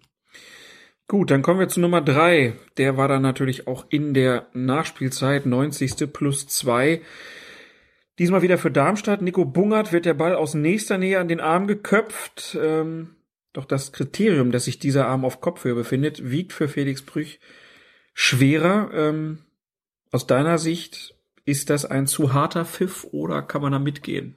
Es ist inzwischen tatsächlich so, dass das Argument Arm über Kopfhöhe oder auf Kopfhöhe ein sehr starkes ist, vielleicht mit das stärkste überhaupt. Weil man sagt, das ist dann wirklich. Also wenigstens, auch, mal, wenigstens mal deutlicher. Genau, wenigstens mal, ja, genau. Dass man einfach sagt, selbst wenn die Distanz kurz ist, wenn das eine Bewegung ist mit dem, mit der Hand oder dem Arm, die der Spieler nicht mehr machen muss, um zum Kopfball hochzugehen, ist das ein starkes Kriterium, dass er damit den Ball in unsportlicher Weise aufhalten will. Und das muss er auch schon im, im Hinterkopf haben, wenn er überhaupt damit in diesen Zweikampf geht. Ne? Stichwort auch äh, Schweinsteiger beim Halbfinale der Europameisterschaft. Oder Boateng im Viertelfinale. Oder Boateng im Viertelfinale. Das sind so Punkte, selbst wenn die Distanz kurz ist, ist das immer ein starkes Kriterium. Und dann meine ich auch, dass der Strafschuss da berechtigt ist. Also zwei von dreien gehen da auf jeden Fall klar, der dritte nicht. Und insgesamt, wir haben sie jetzt nicht alle durchgegangen und muss auch, glaube ich, nicht sein. Es hat zehn gegeben. Hatte sie mir auch dafür die Kolumne für ntv.de nochmal alle angeguckt und bin zu dem Ergebnis gekommen. Zwei würde ich als eindeutig falsch bezeichnen, nämlich den von Brüch. Und dann hat man noch einen, den haben wir auch nicht angesprochen, von, von Stark bei Gladbach gegen HSV. Die Gladbacher haben ja zwei bekommen. Der mhm. zweite war wirklich so eine Nummer, wo du sagst, nee, das war keiner. Und die anderen acht sind zumindest im Bereich, wo man sagt, vertretbar. Also acht von zehn. Und wenn man dann überlegt, dass die Schützen fünf von zehn nur verwandelt haben, haben die Schiedsrichter eine bessere Quote gehabt als die Schützen an diesem Wochenende. Ja gut, gab es nie noch welche, die vielleicht nicht gegeben wurden, obwohl man sie hätte geben müssen? Ja, das mag schon auch sein. Stimmt. Habe ich jetzt nicht. War jetzt eine, eine faule Rechnung. Ich hatte gehofft, du merkst es nicht. Sorry. Aber diese berüchtigte Kritik muss jetzt sein. Boah. Ähm, dann kommen wir zum, dann kommen wir zum achten Spieltag und ähm, da sorgten dann, weil da sorgte ein Trainer mal wieder für etwas ähm, Aufruhr, denn er wurde des Platzes verwiesen. Sagt man das bei Trainern? Ja, ne? Er musste auf des Innenraums des verwiesen. Innenraums verwiesen. Er war nicht auf dem Platz, ist klar. Ähm, und ich würde sagen, wir hören jetzt erstmal die Beteiligten, Schmidt und Nagelsmann. Und dann haben wir natürlich noch äh, den Kollegen, die meisten werden es schon gehört haben, aber ich finde, man kann ja aus diesem Singsang gut zuhören. Ist ein bisschen länger der O-Ton aus der Pressekonferenz des SC Freiburg, aber Christian Streich hat sich zur Causa auch geäußert und äh, diese drei Trainer hören wir dann mal, bevor wir den achten Bundesligaspieltag besprechen wollen. Der Kampf direkt vor unserer äh, äh, an der Seitenlinie, aus meiner Sicht ein harmloses Foul, wenn es überhaupt eins war. Ein Kollege hat sich äh, aufgeregt, aber natürlich, das gehört dazu, mache ich auch manchmal. Ich habe mich aufgeregt, dass er sich aufgeregt hat ähm, und äh, habe dann ein paar Worte gesagt, die nicht in Ordnung waren. Äh, ich glaube, dass solche Dinge äh, jetzt nicht einmalig sind, sondern sehr häufig passieren. Der Schiedsrichter, der vierte Offizielle hat es gehört, hat zugepackt und hat mich auf die Tribüne verwiesen. Ja, für mich ist das Thema erledigt. So zusammengefasst, äh, ja. Und ich glaube, dass man das nicht so hochhängen muss. Ähm, Fußball ist ein emotionaler Sport und ich liebe es, wenn es emotional zugeht. Und wir Trainer haben äh, das Leid, dass wir halt nur an der Linie stehen können und auch einen hohen Puls haben und es nicht durch körperliche Betätigung die Emotionen aus dem Körper kriegen. Und dann ähm, ist es so, dass einfach mal Dinge auch in der Coachingzone passieren. Aber nochmal, ich hänge das nicht hoch. Für mich ist das Thema erledigt. Äh, wir haben kurz drüber gesprochen und damit ist das Thema auch abgehakt und wir brauchen keine Nachfragen mehr zu diesem Thema stellen. Jetzt sagt ein Trainer etwas zum anderen Trainer. Steht 2-0, der hat wahnsinnigen Druck und sagt, du Spinner, wahnsinnig schlimm. Oh, du Spinner. Brutal, brutale Beleidigung. Und dann sagt er noch, halt die Schnauze. Schnauze, genau. So, zu ihm. Warum? Warum, was, stopp, bitte, ich möchte kurz ausreden. Warum werde mir vorgeführt, in der extremsten Situation, wo wir sind, und die ganze Leute höre, was mir unter totaler Anspannung mal uns rausrutscht oder was mal raus muss oder Scheiße oder ja, ich will jetzt nicht in, in, in Vulgärsprache gehen. Und wir werden vorgeführt. Ich sage Ihnen was. Da hockst du auf der Bank und du fühlst dich überwacht in der Zwischenzeit. Und das macht dir keine Freude mehr. Und jetzt weiß die ganze Republik, und jetzt wird alles rausgeholt vom Roger Schmidt. Alles, was mal war. Das ist kein Kind vor Traurigkeit, ich habe den schon erlebt. Ich auch nicht. Die wenigste. Und jetzt wird alles rausgeholt und gesammelt. Und jetzt wird er wie Sau durchs Dorf trieben. Das ist Wahnsinn. Und dann, warum müssen da Richtmikrofone sein? Wer sind wir, Trainer? Wer sind wir? Wir sind ganz normale Menschen, die unter wirklich enorme Anspannung stehen. Alle schauen uns dazu beim Kicken, wir wechseln ein, sage, die Hälfte sagt, um Gottes Willen, warum? Da gibt's ein Tor am Ende und, und Fußball wird halt so geliebt in dem Land. Und wir sind die, die, die dann Aufstellung machen und alles mögliche. Aber wir müssen mal raus mit dem irgendwelche Dinge. Das ist ja Wahnsinn. Wenn zu mir einer sagt, halt mal die Klappe jetzt. Ja, meine, meint ihr, das tangiert mich nur ein Millimeter. Ja, wo sind wir denn? Ich muss doch mal zu einem sagen können, halt mal jetzt Schnauze. Das ist vielleicht nicht so schön. Und jetzt bloß nicht kommen mit Pädagogik und wegen der Kinder. Ha, ha, ha, ha. Genau, weil die Kinder nicht mitkriegen sollen, dass du mal sagst, halt die Schnauze. Und weil es niemand sagt. Und daheim auch nicht. Und der Kollege muss mal zu einem sagen, da muss mal raus. Das gehört dazu. Das ist das Normalste auf der Welt. Was war die Ursache? War ein Foul, glaube ich. Ne? Ist auch egal. So, ne, natürlich streitet man mal. Ich meine, was gibt's Natürlicheres von Menschen als Streit? Also Streit ist eine der natürlichsten Sachen, die ich kenne.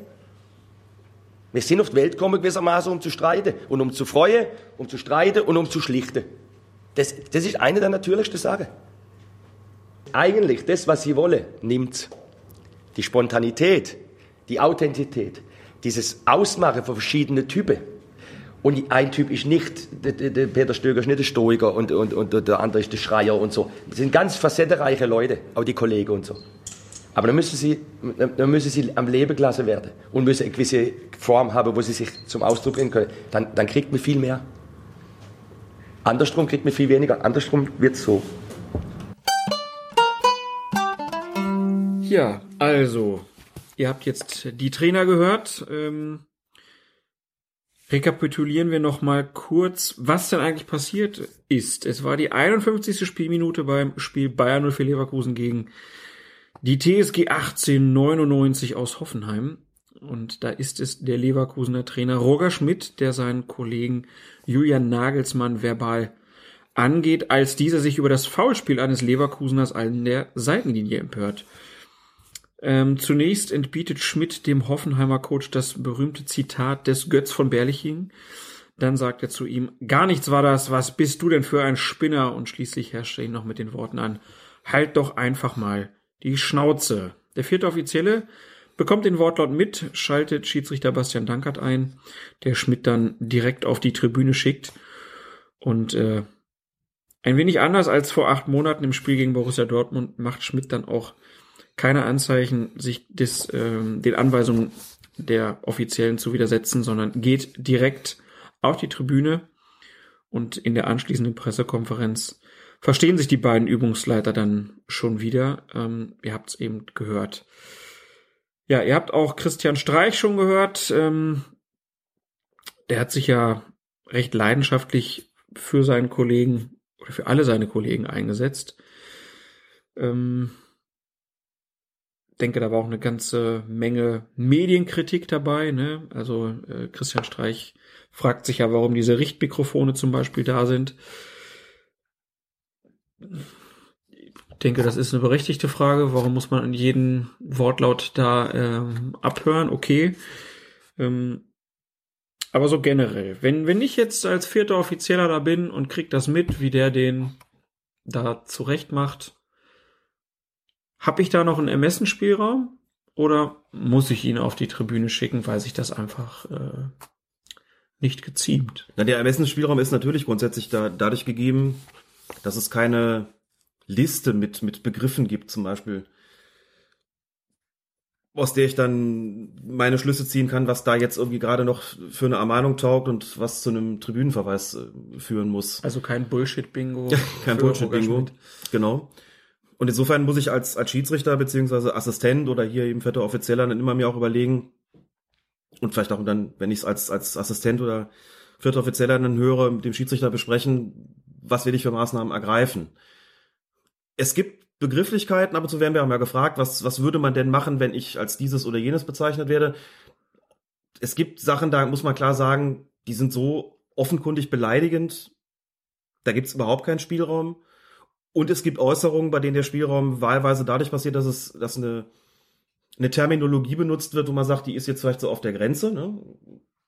Und dann spielt vielleicht auch noch eine Rolle, wie sie ausgesprochen worden ist. Ich kann jemandem irgendwas, wo man sagt, na gut, das ist doch jetzt irgendwie nicht so schlimm, kann ich ins Gesicht brüllen.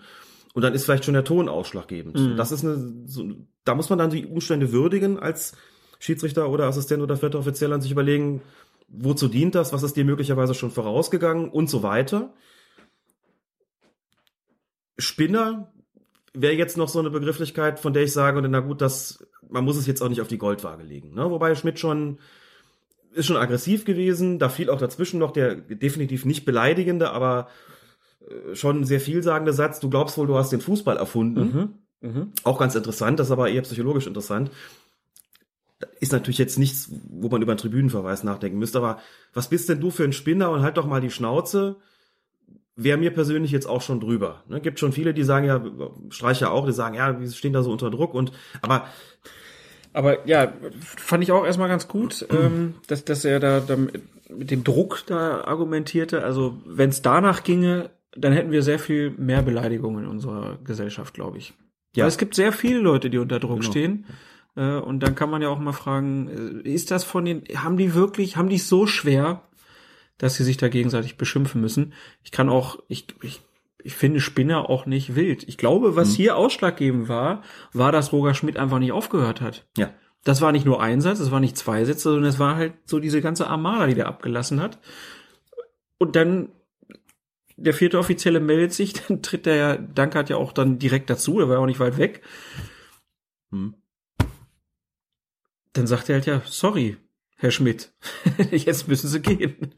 Der hat das halt auch einfach gar nicht zu machen. Was soll das auch? Ne? Ich meine, Spieler stehen in unmittelbarem, auch oft physischem Kontakt auf dem Feld und dass da nach einem Foulspiel mal das ein oder andere böse Wort fällt. Ja, aber da hat Nagelsmann ja gesagt, das eine. das wäre der Nachteil, weil die könnten ja ihre Emotionen nicht auf dem Platz ausleben. Ja, das hat Nagelsmann gesagt, aber die können ihre Emo- Emotionen unter Einhaltung gewisser zivilisatorischer Mindeststandards sehr wohl auch an der Seitenlinie ausleben. Und zu diesen zivilisatorischen Mindeststandards gehört es dazu, dass man Kollegen nicht beleidigen muss. Wenn der Nagelsmann sich da auch aufregt über irgendeinen Foul, das aus Schmidts Sicht keines war, warum muss ich dann sowas sagen? Hör doch auf, das war doch nix, ist doch in Ordnung, dann sagt kein Mensch was.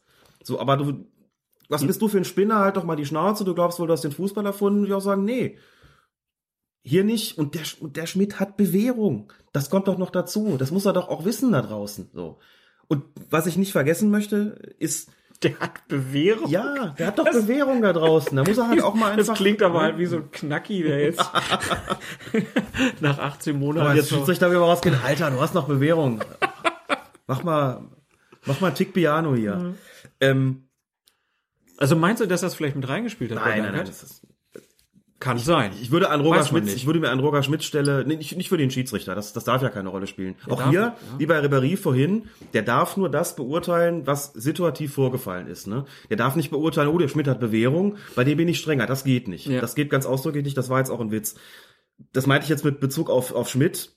Der muss sich schon Gedanken darüber machen, was riskiere ich hier eigentlich, wenn ich sowas mache. Das wundert mich dann, aber gut, das was mal äh, beiseite. Was ich sehr gut fand, das will ich nicht vergessen an der Stelle, ist, wie Dankert das verkauft hat dem ist natürlich auch klar gewesen. In dem Moment, wo der die Entscheidung trifft, der Schmidt geht auf die Tribüne, ist dem natürlich vollkommen klar, Mist, Spielerbruch. Nein. das ist so ungefähr, genau. Natürlich weiß der Dankert, jetzt kommt es auch drauf an, wie bringe ich das Ganze eigentlich rüber.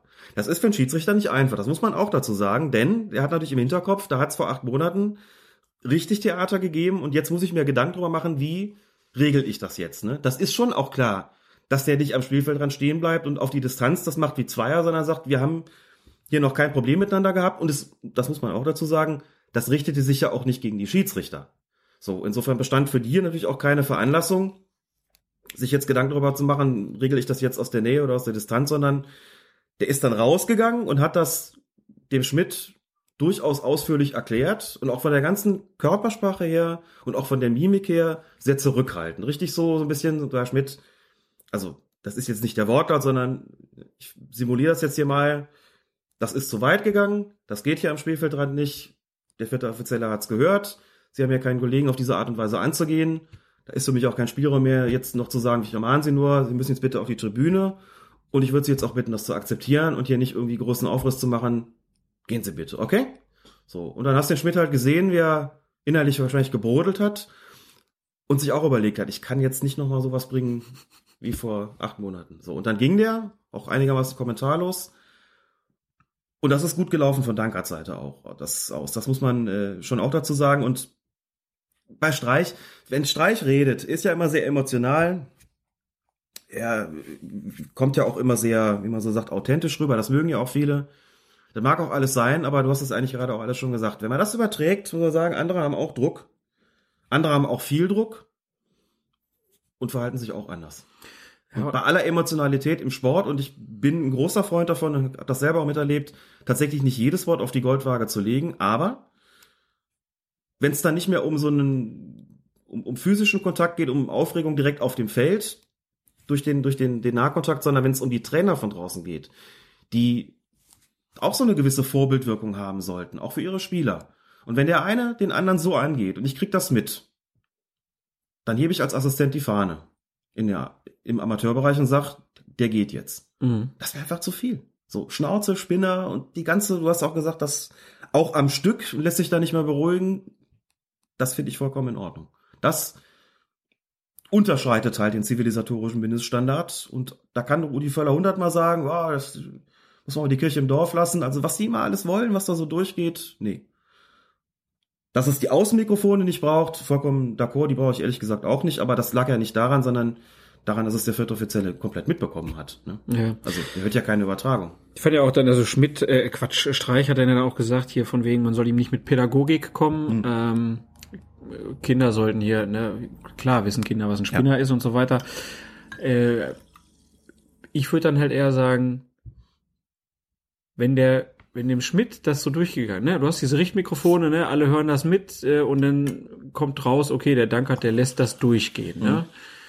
Dann führt das doch dazu, dass irgend so ein Bezirksklassen-Heini an der Linie dann da noch mehr abgeht, noch mehr von Zeiglers wunderbarer Welt des Fußballs abgefeiert wird, weil er in Bottrop irgendwelche Leute auf dem Ascheplatz anbrüllt. Ja. Äh, das beförderst du halt damit dann auch. Also ich weiß, es hm? gibt auch Leute, die sagen, man hätte keine Vorbildfunktion oder so, aber irgendwie sehe ich das schon. Da der Fußball steht so im Mittelpunkt, es wird so viel drüber berichtet, diese Szene äh, war jetzt, wurde jetzt so oft gezeigt und wenn, wenn das sanktionsfrei ausgeht, dann hat das ja. natürlich auch eine Wirkung. Also bin ich mir, bin ich fest von überzeugt.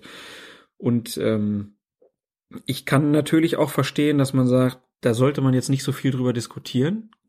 Hm. Ne? War jetzt nicht so wild, stimmt. Ist auch so. Aber Schmidt stand halt nun mal vor wenigen Monaten so im Mittelpunkt, dass er natürlich besonderes Augenmerk auf sich hat. Und wenn, wenn er sich dann so wenig unter Kontrolle hat, dann muss er den Fehler bei sich selber suchen und nicht bei anderen. So ist es. Und wenn man, das wusste ich nicht, in die Statistik guckt und sieht, dass es sein dritter Tribünenverweis seit 2014 war und alle anderen Trainer in diesem Zeitraum auf fünf Verweise kommen, dann unterstreicht das genau das, was du gesagt hast. Dann existiert da offensichtlich ein Problem bei ihm. Und das, man, das kann man nicht damit abtun, dass die Schiedsrichter ihn dann in besonderem Maße da im Visier hätten. Ganz bestimmt nicht. So, und nochmal, er hat eine Bewährungsstrafe bekommen, dann muss ich auch mal an meinem Verhalten was ändern. Das hat er aber nicht getan. Gut, ja, er hat es eine ganze Zeit lang getan, ne? kam ja, wirklich gar nichts mehr, war alles ja, gut. Aber wenn du dich dann halt so, dann musst du dann halt einfach den Fehler bei dir selbst suchen und fertig. Also, ja. gut. Wie war das jetzt nun? Er hat ja beim, bei dem Spiel gegen Dortmund hat er ja ein Innenraumverbot von fünf Spielen bekommen. Davon waren zwei bis zum Ende der Saison 2016, 2017 zur Bewährung ausgesetzt worden. Und nun wurde diese Bewährungsstrafe halt vom DFB Sportgericht in eine Sperre für zwei Spiele umgewandelt. Also man muss sagen, für diese Nummer, die er sich da geleistet hat, hat er kein weiteres Spiel Sperre bekommen, Ja. sondern in Anführungszeichen nur eine Geldstrafe von 15.000 Euro. Über diese Geldstrafen kann man sicherlich auch nochmal lange diskutieren, wollen wir jetzt an dieser Stelle nicht tun, äh, aber er hat halt keine weitere ähm, Verlängerung seiner Sperre bekommen, sondern es war nur diese Bewährung und dann waren es die Spiele gegen Lotte und Wolfsburg. Genau. Naja, Und Lotte sind sie rausgeflogen. in Lotte sind sie rausgeflogen. Alle haben vorher gesagt, du, im DFB-Pokal beim Amateurligisten ohne Roger Schmidt, toll. Draußen. Also, kein Mensch weiß, wie es gewesen wäre, wenn er an der Seitenlinie gestanden hätte, aber Für ihn war es doof, dass er kam das noch nur oben- kam noch im, oben drauf. im Bus angucken konnte. Na gut, also ähm, das war auf jeden Fall relativ unglücklich äh, von von allen. Ich finde es gut, wie der Nagelsmann sich verhalten hat. Was was soll er denn auch noch anderes sagen, als dass es ein emotionaler Ort ist? Äh, ich kann sogar auch verstehen, dass der Streich seinen Kollegen da in Schutz nimmt. Ähm, aber so, wenn man das halt mal durchdenken, die Konsequenzen daraus, was bleibt dem Dankert, was bleibt dem vierten Offiziellen denn übrig, äh, wenn einer sich da so hinstellt und so lange rumschnauzt? Ja, weiß ich auch nicht. Ich glaube, die haben das schon ganz richtig gemacht und man kann für Roger Schmidt nur hoffen, dass er sich in Zukunft ein bisschen besser im Griff hat. Kommen wir zum neunten Spieltag. Ähm, nee, wir haben noch eins. Ach, habe ich, ach stimmt, wir haben ja getauscht. Bayern Gladbach noch. Sorry, also nochmal zurück zum achten. 31. Minute, Douglas Costa erzielt, heißt er Douglas oder Douglas? Laut Thomas Müller heißt der Douglas. Sag, wie du möchtest. Come in and find out. Ich glaube, ich habe mich inzwischen auf Douglas Costa geeinigt. Das war der beste Werbespruch aller Zeiten. Von diesem Parfümerie-Dings. Come in and find out. Ja. Komm rein und find den Weg schnell wieder raus. also, Herr Costa ist für alle da und erzielt das 2 zu 0 für den FC Bayern und feiert sein Tor auf eine ungewöhnliche Weise. Er rennt nämlich zum Spielfeldrand, lässt sich ein Smartphone reichen und knipst damit ein Foto von sich. Und dem Fan, dem das Gerät gehört, den kannte er natürlich, ein sogenannter Selfie-Jubel also. Und hier natürlich die Frage, ist das verwarnungswürdig oder nicht? Schiedsrichter Jochen Drees sagt gegenüber dem ARD-Hörfunk, nein, es gibt im Regeltext keine Passage, dass er kein Selfie machen darf. Solange es nicht verhöhnt gegen den Gegner ist, ist mir keine Regel bekannt, dass das zu ahnden wäre. Persönlich finde er Costas Jubel sogar eine nette Sache. Schließlich tue er niemandem weh und das Spiel sei auch nicht verzögert worden. Die für die Schiedsrichter Verantwortlichen müssen sich aber Gedanken machen, laut Drees, ob sie das in irgendeiner Form sanktionieren wollen in der Zukunft oder zumindest, zumindest Hinweise herausgeben wollen, dass die Spieler das zu unterlassen haben. Einstweilen jedoch hätten die Referees, sagt Drees, einen gewissen Freiraum, da der Regeltext keine Vorgaben zum Selfie-Jubel mache. Müssen wir dem noch was hinzufügen? Damit hat er doch im Prinzip alles schon gesagt. Lustigerweise fiel mir dann wieder ein, dass der Fußballverband Mittelrhein, der Schiedsrichterausschuss genauer gesagt, vor Beginn der, ich überlege jetzt gerade, was die vergangene Saison oder die davor mal eine Mail verschickt hatte, in der es um diesen Selfie-Jubel ging. Das war nämlich tatsächlich bei einem Amateurspiel passiert. also Douglas Costa oder Douglas Costa tatsächlich auch schon Vorläufer im Amateurbereich. Das wiederum, glaube ich, folgte auf einen Selfie-Jubel von, na, wer war's? Totti? Totti. Francesco Totti, genau. Und da hieß es, wenn ihr sowas seht, liebe Schiedsrichter, versucht es nach Möglichkeit zu verhindern. Das wird man in der Regel aber. Handy her! Ja, genau. Stell dir mal vor, der läuft da raus und lässt sich das geben, du läufst als Schiedsrichter dann hinterher. Also wird sich nicht vermeiden lassen, natürlich. In aller Regel. Und da hieß es dann- haut so mit der Fahne auf das. Da hieß es auch schon, lasst da Augenmaß walten, achtet vor allem drauf, da kommt jetzt das zum Zuge, was äh, zum Tragen, was, was Dres auch gesagt hat. Ist das irgendwie verhöhnt? Ist das unsportlich? Wird Zeit verzögert? Habt ihr den Eindruck, dass das einfach nur ein netter Gag ist? Dann ist gut und sprecht den Spieler an. Wenn ihr das Gefühl habt, es hat unsportlichen Charakter, dann verwarnt bitte. Ausdrücklich geregelt ist es nicht. Einzige, was ich noch hinzufügen würde, ist, dass es die Tendenz gibt, und das finde ich eigentlich auch gut, die Auslegung beim Thema Torjubel dahingehend sehr wörtlich zu nehmen, dass man sagt, alles, was nicht explizit als verboten drin steht, wollen wir auch nicht unbedingt sanktionieren. Das hat zum Beispiel dazu geführt, dass wenn ein Spieler ein Tor mit seinen Fans feiert, also nicht auf den Zaun springt, sondern zum Beispiel in dem Stadion ist, wo es diesen Zaun gar nicht gibt, den er da irgendwie erklimmen könnte, sondern einfach nur so auf die Fans zuläuft, wie jetzt zum Beispiel in Bremen der Fall ist und da so ein bisschen mit der, mit der Menge feiert, dass man dann sagt, das ist in Ordnung, da, dafür muss es keine Verwarnung geben. Also, dass man wirklich wörtlich sagt, wenn der auf den Zaun steigt, dann ist das gelbwürdig, dass sich das Trikot auszieht und so weiter, das ist, gehört alles dazu. Aber alles, was sozusagen nicht ausdrücklich verboten ist, ist erstmal erlaubt. Und äh, wenn es nicht übertrieben wird, müssen wir da auch nichts machen. Und diesen Gedanken hat Driss hier wiedergegeben und damit begründet, warum das vertretbar ist, da nicht zu verwahren oder eben auch nicht nur vertretbar, sondern sogar richtig. Gut, dann kommen wir jetzt aber wirklich zum neunten Spieltag und zum Derby zwischen Borussia Dortmund und Schalke 04. Schiedsrichter war Felix Brüch. Und Thomas Tuchel, der Trainer von Borussia Dortmund, der sorgte ja zuletzt für einige Diskussionen ähm, bei seinen Kollegen und auch in den Medien, weil er behauptete, dass die Gegner der Dortmunder in der Bundesliga allzu häufig zu unfairen Mitteln greifen würden und sie kämen damit dann zu oft ungestraft davon. Die Klage war zwar in erster Linie eine über die Spielweise der Kontrahenten, doch durch sie gerieten zwangsläufig natürlich auch die Schiedsrichter unter Druck, die nun mal für die Regelauslegung und für die Regelanwendung zuständig sind. In einer heiklen Situation wie dieser geht man bei der Schiedsrichterkommission des DFB sinnvollerweise auf Nummer sicher und schickt gerade bei mutmaßlich besonders schwierigen und emotionalen Spielen dann auch die anerkanntermaßen besten Referees an den Ort des Konflikts.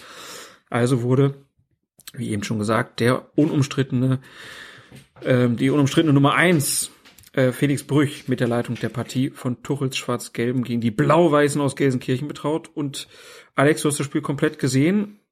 Mal jetzt so vielleicht von vornherein mal so eine Bewertung von der Leistung von Felix Brich, all in all, hat er das gut gemacht?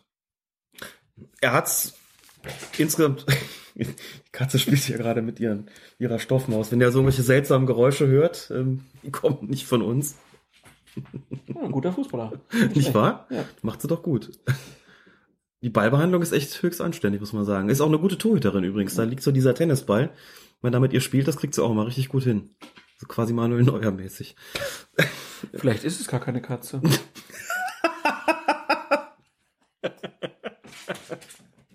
Ich hab's immer geahnt. ah, So, Felix Brüch. großartig. aber Da müssen wir auch nochmal. Von Manuel Neuer müssen wir da auch nochmal sprechen. Oder sein Bruder, besser gesagt, aber egal. Ähm, Felix Brüch. Ich finde, Felix Brüch hat das insgesamt gut gemacht. Es gibt Abstriche, da können wir gleich nochmal drauf äh, zu sprechen kommen, aber er hat, und das ist wichtig bei so einem Derby, die absolute Akzeptanz gehabt. Ne? An dem geht da keiner dran. Das ist auch in dem Fall so gewesen, es ist ja 0 zu 0 ausgegangen. Heißes Spiel mit äh, der ein oder anderen gelben Karte, die da auch gezeigt werden musste. Aber es ist eigentlich nie so gewesen, dass Felix Brüch, Brüch, richtig im Mittelpunkt der Kritik gestanden hätte, sondern er hat große Akzeptanz gehabt. Die Spieler haben auf ihn, haben auf ihn gehört, sind ihm gefolgt. Er hat eine relativ großzügige Linie gehabt. In der, in der Zweikampfbeurteilung hat er so viel laufen lassen, was dem Spiel unbedingt bekommen hat, hat sich nicht mit Kleinigkeiten aufgehalten. Das ist erstmal so das, was man, ähm,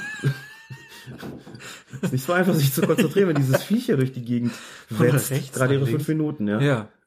Hier scheint richtig was los zu sein und wir kriegen es nicht mit. Ja. Naja, aber äh, was, was ich mir halt misslungen ist, kann man ja sagen, ist, Ja. der, ist der Einstieg in die persönlichen Strafen. Äh, denn es gab eine recht rustikale Grätsche des Schalkers Sead Kolasinac äh, an der Seitenlinie gegen Christian Pulisic. Das schon nach vier Minuten. Und da gab es halt keine gelbe Karte. Und drei Minuten später, ähm, also da hat Felix Brüch, glaube ich, noch nicht mal gepfiffen, wenn ich das richtig Genau. im Kopf habe. Gab nicht mal einen Äh, Freistoß, ja. Genau, und, und, und dann gab es drei Minuten später äh, dann gelb für Shinji Kagawa für ein deutlich weniger intensives Foul in einem ja, Luftzweikampf mit Johannes Geis. Da hat dann die Verhältnismäßigkeit eigentlich überhaupt nicht gestimmt. Und das ist ja eigentlich was, wo dann so ein Gespiel dann auch Gefahr läuft, Ja. direkt mal ein bisschen aus dem Ruder zu laufen. Genau. Gerade weil ja vorher halt auch immer dann Fouls gezählt wurden. Ne? Also Thomas Tuchel hatte ja bei dem Spiel, hat er auch mal einen Zettel gehabt, wo er dann draufstehen hatte, wie viele Fouls das jetzt waren. Ähm, und bei Sky wurden dann auch Fouls gezählt, was ja auch wieder Quatsch war, weil es wurden nur die gepfiffenen Fouls gezählt, aber das mal nur am Rande. Ähm, ja. Wie hat das dann hingekriegt, die Kurve noch wieder so zu bekommen? spricht auf jeden Fall für die Akzeptanz und den großen Respekt, den Brüch da genießt bei den Spielern, denn das war schon sehr unglücklich. Ähm, Gerade diese Nummer davon von Kolasinac, du hast ja schon gesagt, hat noch nicht mal einen Freistoß gegeben an der Stelle und der wäre jetzt also das, das Minimum gewesen und eigentlich war es auch so, auch schon aus der Originalgeschwindigkeit, das gesehen hab gedacht, oh, das geht aber gut los hier. Wenn du damit gelb einsteigst, dann hast du vielleicht das ein oder andere Problemchen im Laufe des Spiels nicht mehr, dass er es auch so geschafft hat, ist natürlich auch seiner, seiner großen, großen und starken Persönlichkeit äh, zuzuschreiben. Auch, dass es dann eben als äh, Kagawa das Ding da dann die gelbe Karte bekommt für so einen Unterarm-Einsatz, der jetzt eigentlich nicht noch nicht in dem Bereich ist, wo man sagt, dafür muss es zwingend gelb geben, weil er ja irgendwie jetzt, äh, weil er schon Richtung Schlagen gegangen wäre da im, im, im Kopfballduell im Luftzweikampf. Also so ausgesprochen unglücklich, aber Brüch holt sich die Akzeptanz dann halt zurück, einfach über seine, seine Persönlichkeit, über die Art und Weise, wie er mit Spielern spricht. Hat ja schon mal gesprochen über so eine wirklich sehr gute Dokumentation äh, über ihn, wo man auch, äh, wo es auch Ausschnitte gibt, die zeigen oder die, wo man hören kann, wie er mit den Spielern kommuniziert und äh, das ist dann einfach Brüch, der sie dann auch wieder ins Boot holt. Und man sagen muss, also andere wären bei so einem wirklich krummen Einstieg in die persönlichen Strafen womöglich wirklich untergegangen. Man kann auch darüber diskutieren. Ich glaube, es gab insgesamt acht Verwarnungen. Kann immer darüber diskutieren, wie viele wären denn davon vielleicht dann doch stecken geblieben, wenn der Einstieg in die persönlichen Strafen etwas besser gelungen wäre, vielleicht hätte man dann nur fünf oder sechs gehabt, ist immer sehr hypothetisch, ist jetzt aber auch nicht so gewesen, das ist, finde ich, schon wichtig, dass er sich irgendwann nur noch, weil das Spiel so auszuufern gedroht hat, nur noch mit persönlichen Strafen zu wehren gewusst hat. Das war sicherlich nicht so. Die waren alle anlassbezogen, die waren alle auch erforderlich. Man kann jetzt nicht sagen, dass das in eine Knüppelei entglitten ist, die Brüch heraufbeschworen und dann schlussendlich nicht mehr in den Griff bekommen hat. Das war durchaus das Gegenteil der Fall. Es ist eigentlich schon im Rahmen geblieben, ja, es waren relativ viele persönliche Strafen, aber es ist gut, dass so ein erfahrener und, und eben auch ausstrahlungsstarker Schiedsrichter wie Felix Brüch da der Unparteiische gewesen ist. Also er hat dann ja auch, äh, ja, denke ich mal, den übertriebenen Körpereinsatz oder recht konsequent mhm. dann halt abgepfiffen. Was gut war, er hat auch taktische Fouls geahndet, also zum Beispiel von Julian Weigel und ähm, äh, von Usmane Dembele. Da gab es zu Recht gelbe Karten, ne? das macht ja auch nicht jeder. Ähm, dann gab es eine Szene, das war schon vor der Halbzeit, Foul von Nabil Bentaleb, ähm, der Dembele recht rüde umgehauen. Da gab es gelb und da gab es auch Diskussionen. Ähm, war das noch in Ordnung oder hätte Bentaleb da auch vom Platz geschickt werden können? Das fand ich schon in Ordnung, weil das von der Intensität und auch von der Art, wie er getroffen hat, noch nicht wirklich rotwürdig gewesen ist. Aber also, man merkt dann halt in solchen Situationen auch wirklich, dass es dann halt so ein besonderes Spiel ist, ja. weil dann die Emotionen halt, also wenn dann halt einer von den Schalkern einen Dortmunder umflankt, dann merkst du halt wirklich, dann geht's die, die Stimmung halt einfach klar richtig ab, ne?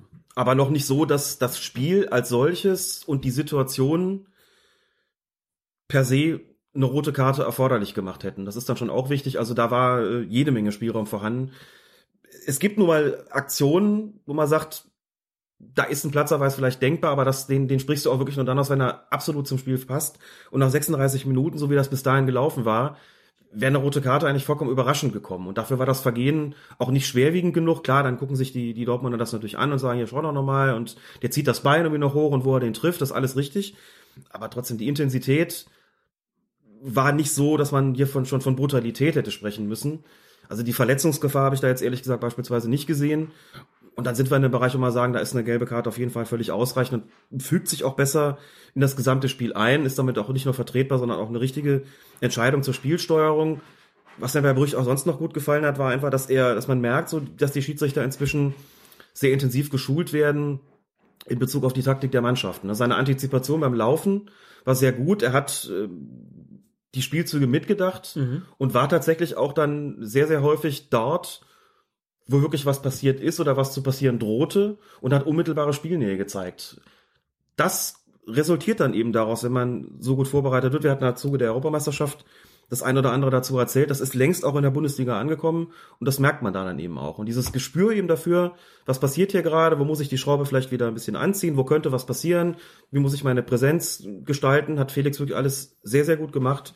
Und so bekommt man einfach dann auch Akzeptanz für seine Linie, mit der, glaube ich, alle letztlich ziemlich gut leben konnten, was man eben daran sah, dass es vergleichsweise wenig Proteste gegen den Schiedsrichter gegeben hat. Und damit hat er es dann auch gut gemacht.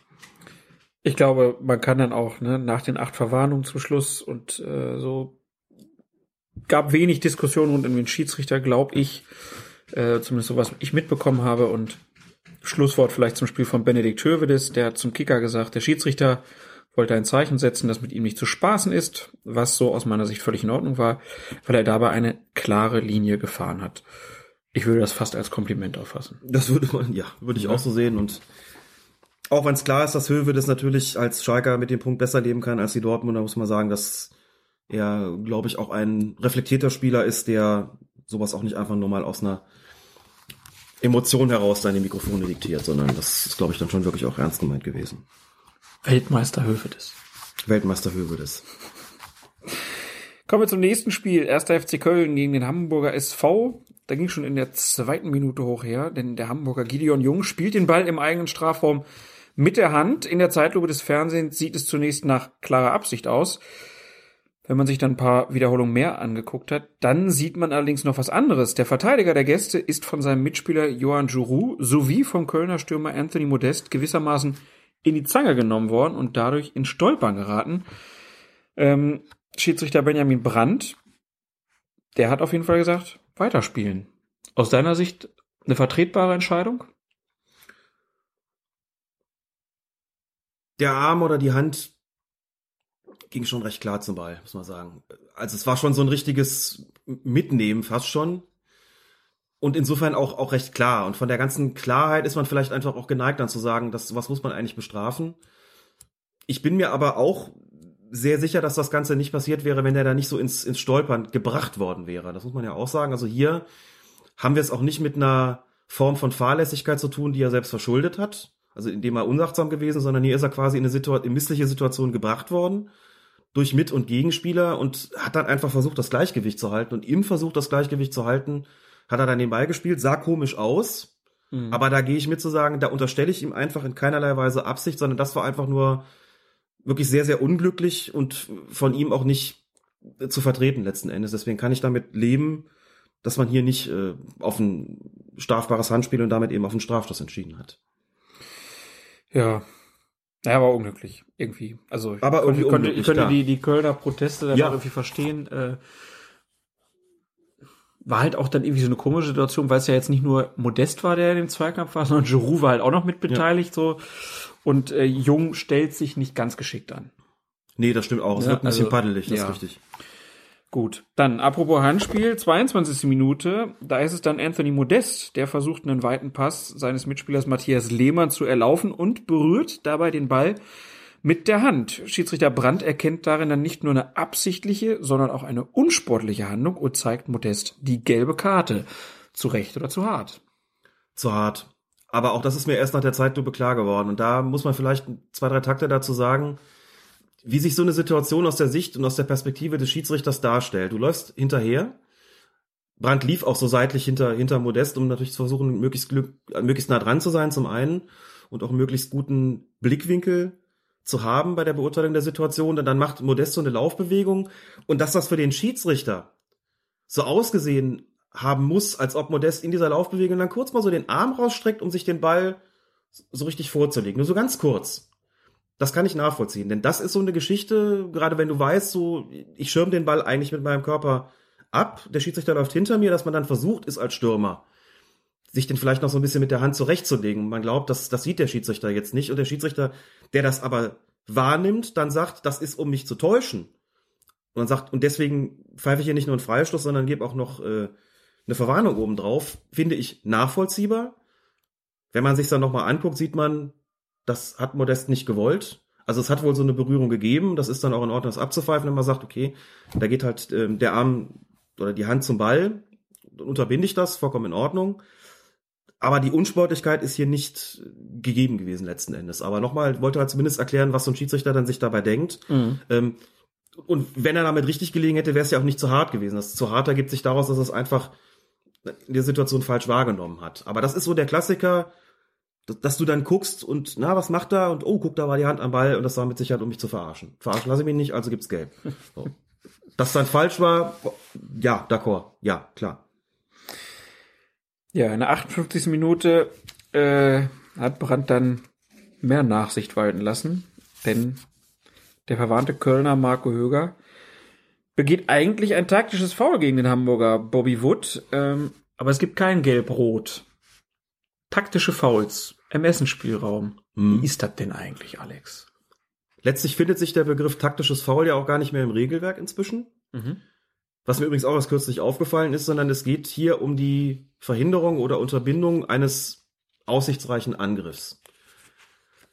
Auch da muss man sich immer die Frage stellen, was ist denn ein aussichtsreicher Angriff? Dann stellen wir uns mal ganz dumm und äh, Aber sagen wir, sind, wir Beispiel, sind ja einig, dass das in diesem Fall jetzt erstmal ein taktisches Foul war.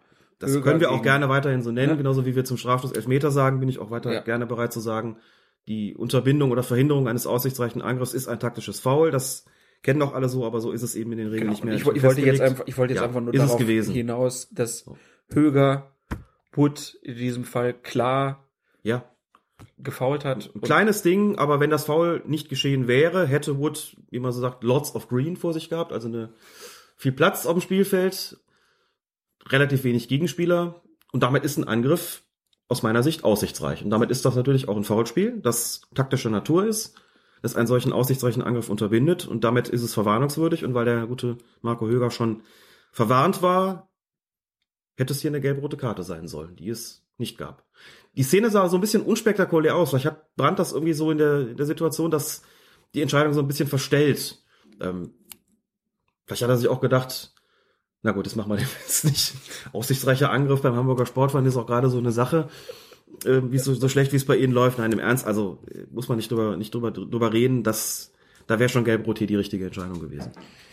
Gut, da hat das Gespann vielleicht auch so ein bisschen nicht funktioniert. Da hätte ja auch der Mann von außen sagen können, du, äh, das war schon eine ziemlich aussichtsreiche Position, das muss eigentlich gelb sein. Gut, es gibt dann den Freistoß, ähm, alle bauen sich auf, aber bevor der Freistoß ausgeführt wird für den FC, rammt Wood dann dem Kölner Dominik Heinz den Ellenbogen in den Magen, was der Schiedsrichter zwar nicht sieht, dafür aber sein Assistent und nach einer kurzen Rücksprache bekommt Wood dann die völlig verdiente rote Karte. Also das Zusammenspiel, was vorher vielleicht nicht so gut geklappt hat im Team, ähm, hat dann hier sehr gut geklappt äh, und Wood dann völlig zu Recht mit Rot vom Platz gegangen. Interessant ist dann noch die Spielfortsetzung, denn es gibt Freistoß für den ersten FC Köln und zwar am Ort der Tätigkeit von Wood. Ähm, kann sich aber fragen, lief das Spiel eigentlich schon wieder, als es zur Tätigkeit kam, oder war der Freistoß noch nicht ausgeführt?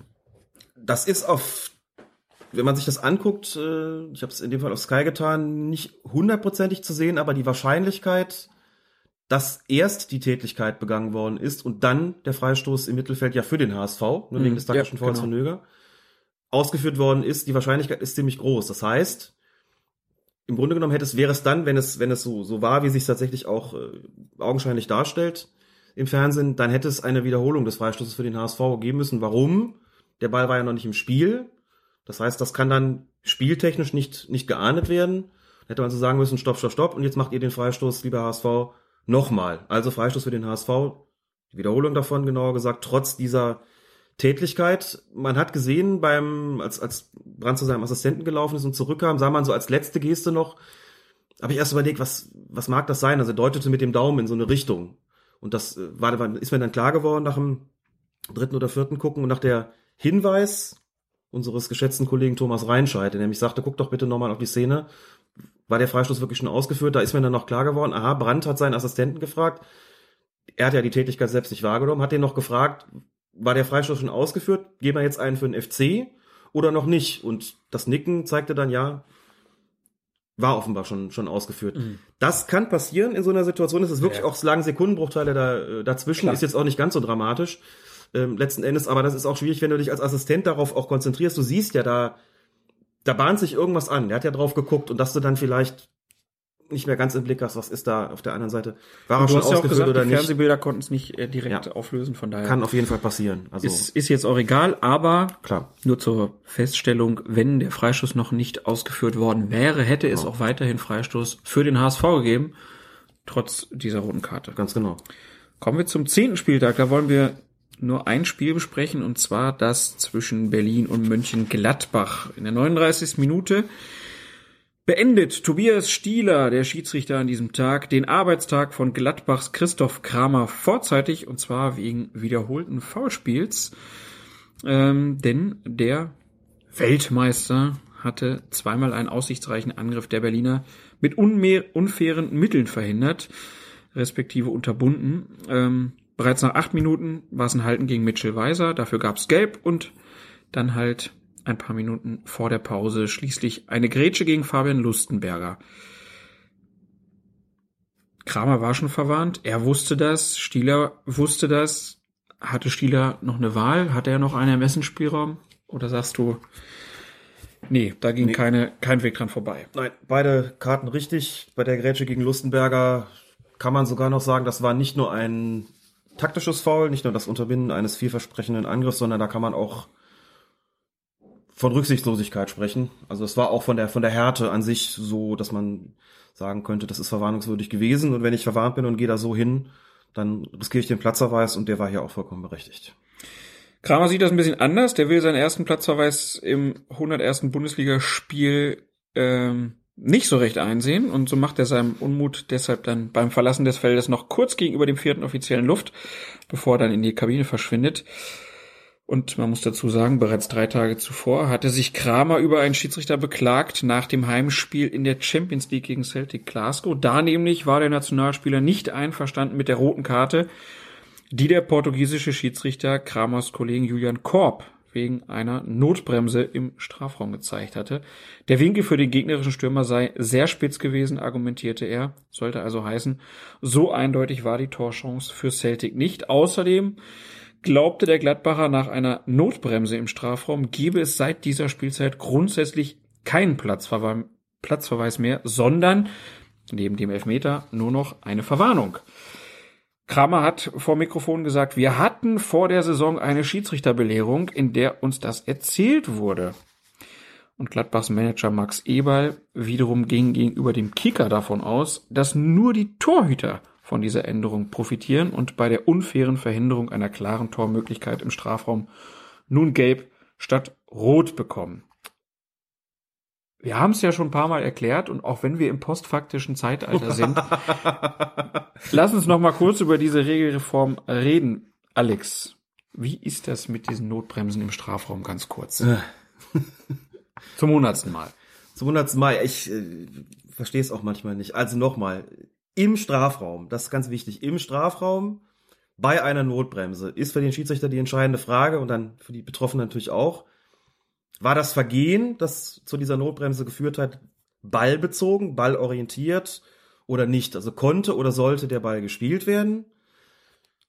Das wird ja in der Regel mit dem Fuß der Fall sein, bei den Torhütern auch mit den Händen, das ist wichtig, torhüterspezifisch. Wenn das der Fall ist, belasse ich es als Schiedsrichter bei einer Verwarnung. Ist das nicht der Fall? Und das ist beispielsweise so, wenn ich halte, ziehe oder stoße, da wird jeder einsehen, das kann kein ballbezogenes Vergehen sein, denn wie soll ich das machen, durch ein Halten oder Stoßen oder Ziehen äh, den, den Ball zu spielen, wenn ich das nicht tue? Oder wenn ich den, wenn ich meine Füße so einsetze, dass damit nicht der Ball gespielt werden kann oder soll, dann bleibt es nach wie vor beim Platzverweis. Damit wollte man halt so diese sogenannte Doppel- oder auch Dreifachbestrafung abmildern, indem man dem sagt, sofern der Ball Objekt der, äh, der Aktion gewesen ist, belassen wir es bei Gelb, in allen anderen Fällen bei Rot. Wie gesagt, im Strafraum. Insofern hat Kramer Unrecht und Max Eberl hat auch Unrecht. Das betrifft natürlich nicht nur die Torhüter, das ist zig Jahre her, dass das mal so war, dass es für die Sonderregelung gab, werden genauso behandelt wie alle anderen auch. Das, wie gesagt, im Strafraum, außerhalb des Strafraums ist es bei Notbremsen immer rot, auch dann, wenn es eine ballbezogene Aktion war. Begründung ist, dafür gibt's ja nur direkten Freistoß. Das heißt, wir stellen die geraubte Torchance nicht in dem Maße her, wie wir es mit dem Strafstoß tun. Deswegen ist die persönliche Strafe härter. Handelt es sich um ein Handspiel, mit dem ein Tor oder eine sichere Torchance verhindert wird, ist es innerhalb wie außerhalb des Strafraums immer ein Platzverweis. Auch klar, das ist zwar ballbezogen, insoweit ich mit der Hand natürlich zum Ball gehe, aber da muss man, glaube ich, nicht drüber reden. Das ist Eine andere Ballbezogenheit. Eine andere Ballbezogenheit, da muss man, glaube ich, nicht drüber diskutieren. Im Grunde ist es so einfach. Im Grunde heißt es eben für die Schiedsrichter auch, wenn es eine Notbremse ist, müssen sie in Zukunft eben anders als früher auch beurteilen. Ballbezogene Aktion, ja oder nein. Im Strafraum, wie gesagt, nochmal. Wenn nein, rot. Wenn ja, ab jetzt nur gelb. Und das haben sie den Spielern und Vereinsverantwortlichen natürlich mit Sicherheit auch bei ihren Wunderbar, dass Christoph Kramer von einer Belehrung spricht. So hieß das früher wirklich mal, mal offiziell. Allerdings ist der gute Mann eigentlich zu jung, um den Begriff noch zu kennen. Heute ist es Fortbildung oder Schulung.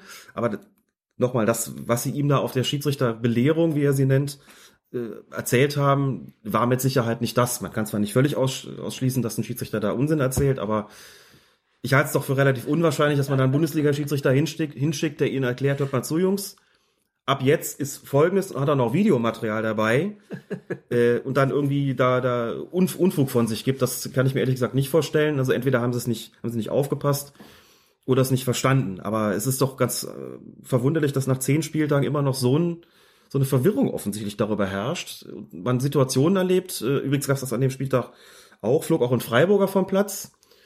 Die haben gespielt in Wolfsburg, glaube ich, ne? Oder zu Hause gegen Wolfsburg. Mhm. Müssen es noch Zu Hause gegen Wolfsburg. Flog Freiburger vom Platz, Platz gestellt durch, durch Felix Brüch und der muss wohl, das äh, hat uns, ich habe es gar nicht äh, in der Sportschau gesehen, aber Heinz Kampke schrieb dann, der muss wohl vom Platz gegangen sein und zum, zum vierten Offiziellen oder dem Assistenten sinngemäß gesagt haben, gibt's die Dreifachbestrafung noch, ja? Gibt's die Dreifachbestrafung noch? Auch so eine Aktion. Nicht beibezogenes Vergehen, Notbremse, Platzverweis. So. Also auch, ich sag, ja, gibt's doch gar nicht, dass ihr das nicht, äh, nicht versteht. Also woher das, das Problem da kommt, ist, äh, erschließt sich mir ehrlich gesagt nicht so ganz und ist immer noch so, schmeißt du einen raus nach einer Notbremse, meckern sie und sagen, gib doch nur noch gelb. Zeigst du nur gelb, kommen sie und sagen, wieso ist doch eine Notbremse, muss doch rot geben. Also, wie du das machst, ist irgendwie falsch in den, in den Augen der Spieler und oft auch der Funktionäre und sich dann aber auch gegenüber den Medien so zu exponieren mit der Unkenntnis, finde ich dann doch einigermaßen bemerkenswert. Und man kann nur sagen, die Dreifachbestrafung, auch wenn der Begriff falsch ist, das haben wir schon tausendmal Mhm. gesagt, sie wurde nicht komplett abgeschafft. Nein, eben drum. Ne? So, das stand halt ja überall. Die Dreifachbestrafung wird abgeschafft. Nicht komplett. Leider nicht komplett. Das ist, glaube ich, auch mit Schuld der Medien, dass in der Tat nach den Regeländerungen im Vielfach zu lesen stand, Ja, und die Leute Die lesen sei nur jetzt- noch Überschriften. Ne? Und die, die sind noch Überschrift, genau. Ja. Too long didn't read. Ja. Zusammenfassung, Dreifachbestrafung, Doppelbestrafung, wie auch immer, abgeschafft. Und alle gehen davon aus, und wieso ist denn das so? Und ja, gut. Auch ein Weltmeister weiß es immer noch nicht. So richtig. Er hat doch genug Zeit, der kann doch mal hier reinhören. Christoph. Mann. Ich würde sagen, das reicht jetzt erstmal mit Bundesliga. Wir kommen dann lieber zu den Fragen und Anmerkungen von unseren Hörern. Und da hat sich unser Hörer mit dem Nickname Neuling darauf hingewiesen, dass sich der frühere FIFA-Schiedsrichter Baba Grafati in seiner Einschätzung zum Drittligaspiel VfL Osnabrück gegen Rot-Weiß Erfurt auch zum Thema Strafstoß nach erfolgten Torschuss geäußert hat. Darum ging es ja in unserer letzten Folge unter anderem nochmal. Rafati kommentierte dabei eine Szene, in der der Schiedsrichter einen Strafstoß für Osnabrück gab, nachdem ein Osnabrücker Spieler nach erfolgtem Torschuss noch getroffen worden war. Rafati meinte, man müsse Theorie und Praxis voneinander unterscheiden. Wörtlich schrieb er, in der Theorie kann der Schiedsrichter regeltechnisch diese Szene zurückpfeifen, denn der Verteidiger trifft den Angreifer ohne Zweifel. Da aber der Angreifer bereits geschossen hatte und die Aktion damit abgeschlossen war, hat die Attacke des Verteidigers keinen Einfluss mehr. Die Schiedsrichter lassen in der Praxis dann immer weiterspielen. Man merkt auch an den heftigen Protesten der Erfurter Spieler, dass diese Szene gängig fußballtypisch ist und so etwas einfach nicht gepfiffen wird. Von einer Fehlentscheidung im Sinne der Regel kann man hier nicht sprechen. Eher von einer sehr unmöglichen Entscheidung, die so in der Praxis eigentlich keine Anwendung findet. Und da muss man sagen, es ist ja relativ stark abweichend davon, was wir zum Beispiel vorhin auch über ähm, die Szene bei den Kölnern gesagt haben. Wie hieß der Verteidiger, der ihn umgelatscht hat? Hab schon wieder vergessen. My friend, my friend. Bei dir Ach so, ähm, es war Dominik Heitz. Genau, glaube ich, ne? In das, gegen Ingolstadt. Ich war jetzt noch So. im falschen, falschen Spiel. Ja, in der Tat. Ja, also da haben wir ja eben gerade genau das Gegenteil erzählt von dem, was Herr Rafati jetzt meint. Haben wir, wobei man da schon auch sagen könnte, wo, wo wird denn überhaupt dann, also in der Argumentation von Rafati die Grenze gezogen, ne? Bei dem Spiel Köln gegen Ingolstadt erfolgte der Treffer, also ich würde fast sagen Millisekunden nach dem Torschuss. Aber wo ist der Unterschied zwischen so einer Situation und wenn dann schon der Torschuss klar abgegeben worden ist, man quasi noch 21, 22 zählen kann und es dann irgendwie erst rumst? Also, oder ein Beispiel hat man, hat man auch im Podcast besprochen, Rückrundenbeginn der vergangenen Saison, Hamburger SV Bayern München. Thomas Müller zieht an äh, oder schießt aufs Tor und wird dann von Adler gefällt. Felix Zweier, damals Schiedsrichter, hat einen Strafstoß gegeben, was ja nur Felix Zweier in einem Bundesligaspiel. Also würde man dem sagen, dass das jetzt eine sehr unglückliche Entscheidung ist, die in der Praxis so eigentlich keine Anwendung findet, würde man da sagen, dass er ja der Theorie gegenüber der Praxis den Vorzug gegeben hat und wenn nicht, müsste man ja sagen, also bei war das Foul von Adler dann eben so schwerwiegend, dass man sagt, na deswegen muss man jetzt irgendwie schon pfeifen. Also wo will man da überhaupt die Grenze ziehen wollen? Das ist mir überhaupt nicht klar. Ich wäre ja bereit zu sagen, wenn hier irgendwas quasi dem fußballkulturellen Code entspricht, auch wenn es den Regeln eigentlich widerspricht, dann wäre ich ja bereit zu sagen, gut, wenn das einheitlich gehandhabt wird. Wenn man also sagt, pass auf, wenn du aufs Tor geschossen hast und wenn dann irgendwie dann noch so ein Kontakt da zustande kommt, aber die Situation eigentlich schon abgeschlossen ist und es die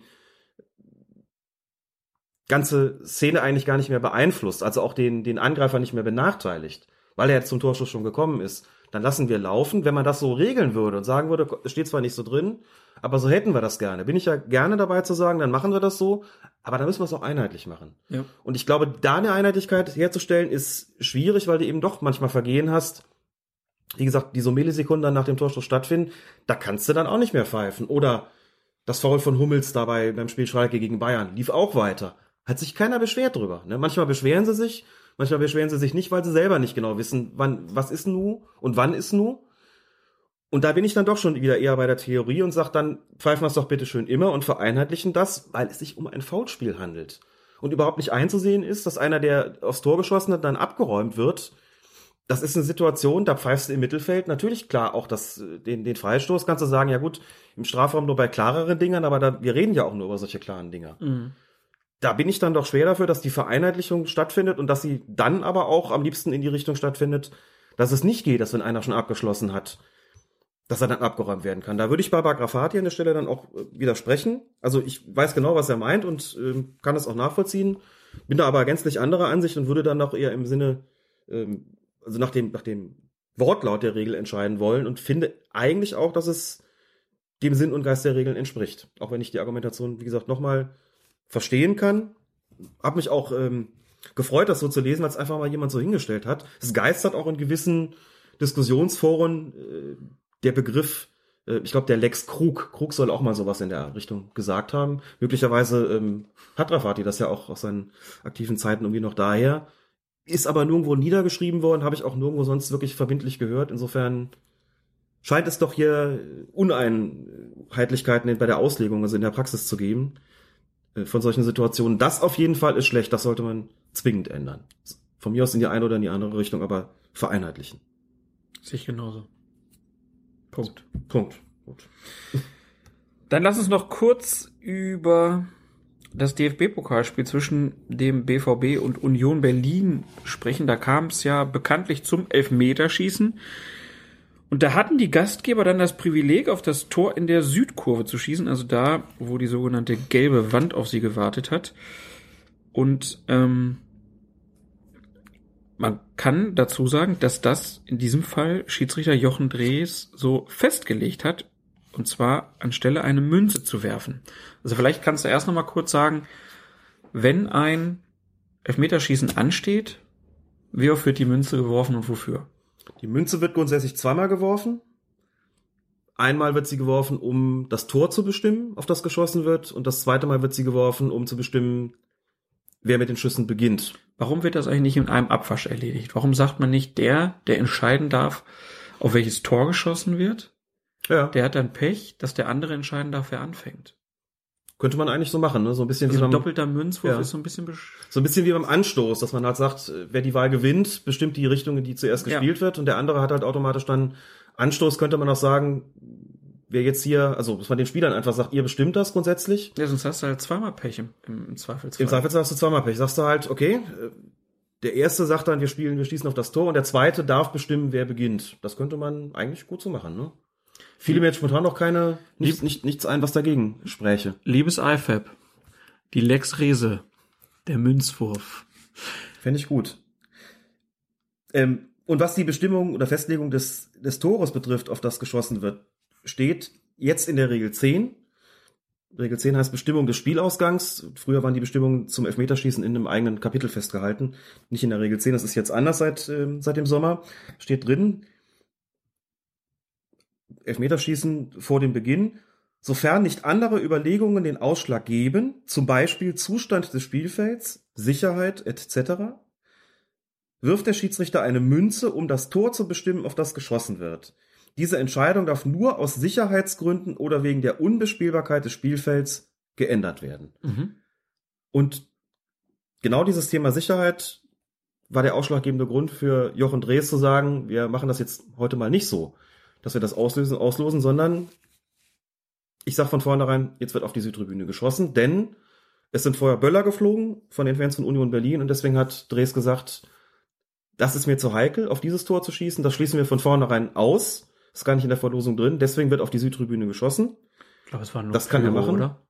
Habe ich gesagt Böller? Ja, Mhm. es war Pyro. Nicht, Muss man ja unterscheiden. das muss man unterscheiden. Es war Pyro, nicht Böller, aber das, er hat Sicherheitsbedenken, meinst, er ja. hat Sicherheitsbedenken gehabt und hat deswegen gesagt, ich bestimme das Tor, das, das darf er, wie gesagt. Und der zweite Münzwurf, das darf er natürlich dann nicht bestimmen, der wird dann, der erfolgt dann, damit klar ist, wer unter, das wird dann natürlich dann äh, von den, entscheidet dann der Gewinner. Der kann sagen, wir beginnen, der kann aber auch sagen, die anderen beginnen, je nachdem, wie er das gerne hätte. Und so kam es, dass auf die Südtribüne geschossen wurde, dass der Schiedsrichter das festgelegt hat. Und zack, Alles richtig gelaufen. Haben die Dortmunder dann gewonnen. Mit 3 zu 0, glaube ich, ne? War ein schnelles Elfmeterschießen, Ja. wenn ich das richtig im Kopf habe. Ja, Alex, dann haben wir es äh, für dieses Mal auch schon wieder geschafft. Äh, wir wollen aber, weil wir ja mit der Liebe begonnen haben, auch mit der Liebe kurz enden und uns, äh, ja, der Howard ist der Bibiana ins Web gegangen. Sie bewohnen zusammen ein Steinhaus in Hannover. Ich glaube, da möchte das nicht weiter kommentieren. Mehr braucht man dazu auch nicht sagen. Aber Alter, erstaunlich, Alter, Alter. erstaunlich, was das äh, für Wellen schlägt, dass ähm, sowas Naja. interessiert ist, äh, äh, passiert ist. Ähm, hat uns bisher nicht interessiert, wird uns auch in Zukunft wohl nicht so richtig interessieren, wer Nein. mit wem. Aber was uns interessiert, lieber Alex, wem widmest du denn diese Folge heute? Diese Folge widmen wir heute mal allen, die uns beim Kochen hören.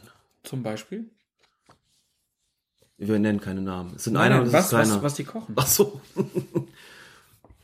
Worauf hätte man denn jetzt gerade Lust? Ich glaube, ich hätte jetzt auf so eine Rinderroulade, fällt mir jetzt gerade ein. Hätte ich jetzt, glaube ich, oh, scheiße, das hätte ich jetzt nicht sagen dürfen. Ach, irgend sowas, so eine Hausmannskost so. Ein Bericht Stroganoff? Du hast aber auch einen Clown gefrühstückt heute, ne? Schon Es ist Montagmorgen, es ist kalt. Ja. müde, na Mhm. egal. Gut, Alex, hat mich gefreut, dass wir es mal wieder hingekriegt haben und wir Jo. sehen uns ja jetzt am Mittwoch schon wieder. Genau, wir sehen uns am Mittwoch bei der Veranstaltung der Schiedsrichter im Sportrecht. Findet statt in der Universität zu Köln. Stargast des Abends ist der Schiedsrichter Sascha Stegemann, Bundesliga-Schiedsrichter. Los geht es um 17.45 Uhr in der Aula 1 im Hauptgebäude. Jeder kann vorbeikommen und ähm, wir freuen uns natürlich auch auf jeden, der vorbeikommt. Genau, ich bin echt gespannt. Das ist mal was ganz anderes. Ja, ich sowieso. Also ich habe mit Jura überhaupt nichts am Hut gehabt bisher. Aber äh, ich merke, dass mich diese, dieser Schiedsrichter-Podcast ähm, in Gegenden und Diskussionen treibt, die ich mir vorher hätte nie vorstellen können. Und das ist ja auch ganz schön. Das geht mir genauso mit dem Sportrecht. Hatte ich vorher eigentlich auch nichts zu tun, ehrlich gesagt. Das ist als Schiedsrichter, da haben wir schon mal drüber gesprochen, eigentlich immer so gewesen. Hast du rot gezeigt, hast du vielleicht irgendwann später nochmal nachgeguckt in den amtlichen Mitteilungen, wie lange der bekommen hat. Oder du kriegst mit, wie lange ein Spieler in der Bundesliga gesperrt wird. Aber die ganzen Feinheiten, dafür haben wir uns überhaupt erst zu interessieren begonnen, weil wir ständig gefragt worden sind. Jetzt schwupp sitzen wir in einer Sportrechtsveranstaltung und mal sehen, wie wir uns schlagen. Bunte Mischung, was kostet der falsche Pfiff? Ist der Schiedsrichter für seine Anordnungen strafrechtlich verantwortlich? Lautet die zweite Frage. Und wie ist die Reform der Fußballregeln dogmatisch zu beurteilen? Das wird dann eher unser Part sein. Und es geht auch um fahrlässige Tötung. Wir hoffen, wir haben euch neugierig gemacht. In diesem Sinne. Weil wir verschiedentlich gefragt worden sind, die Veranstaltung wird auch aufgezeichnet. Man wird sie also im Nachhinein. Macht ja nicht, aber das nichts ist so schön wie live. das ist so natürlich richtig. Mhm. Klar. Vor allem ist niemand schöner live als wir. Ne? Och, Als sagt man als Podcaster. och, sag ich mal. Meine sehr verehrten Damen und Herren, vielen Dank für die Aufmerksamkeit. Wir freuen uns über jegliches Feedback. Und ich bedanke mich wie immer ganz herzlich bei Herrn Feuerherd. Vielen Dank. Also ich habe zu danken, meine ich. Bitteschön. Wie auch immer. In diesem Sinne, ihr merkt, es reicht. Bis denn. Tschüss. Wird ja so gepfiffen, dass sehr schnell geahndet wird, sehr schnelle gelbe Karte ist. Ich habe mich in der Halbzeit noch ein bisschen geärgert, dass wir so viele gelbe Karten bekommen haben. Weil ich wusste, das waren so Situationen, da kann man eine geben. Aber da ist immer meine Meinung, in der Champions League hätte der gerade Schiedsrichter die gelben Karten nicht gegeben. Er hätte noch mal einen Foul gewartet. Ich eigentlich meine Argumentation, es war kein Fehler, die zu geben, aber in der National wird anders gepfiffen. Und deshalb finde ich die ganze Diskussion einfach äh, äh, falsch. Ich habe Verständnis für Thomas, nur dass er das gesagt hat, aus einer gewissen äh, Unzufriedenheit, dass du dann gerade verloren hast. Ähm, aber die Diskussion ist ja falsch. Colinas Erben mit Alex Feuerherd und Klaas Reese.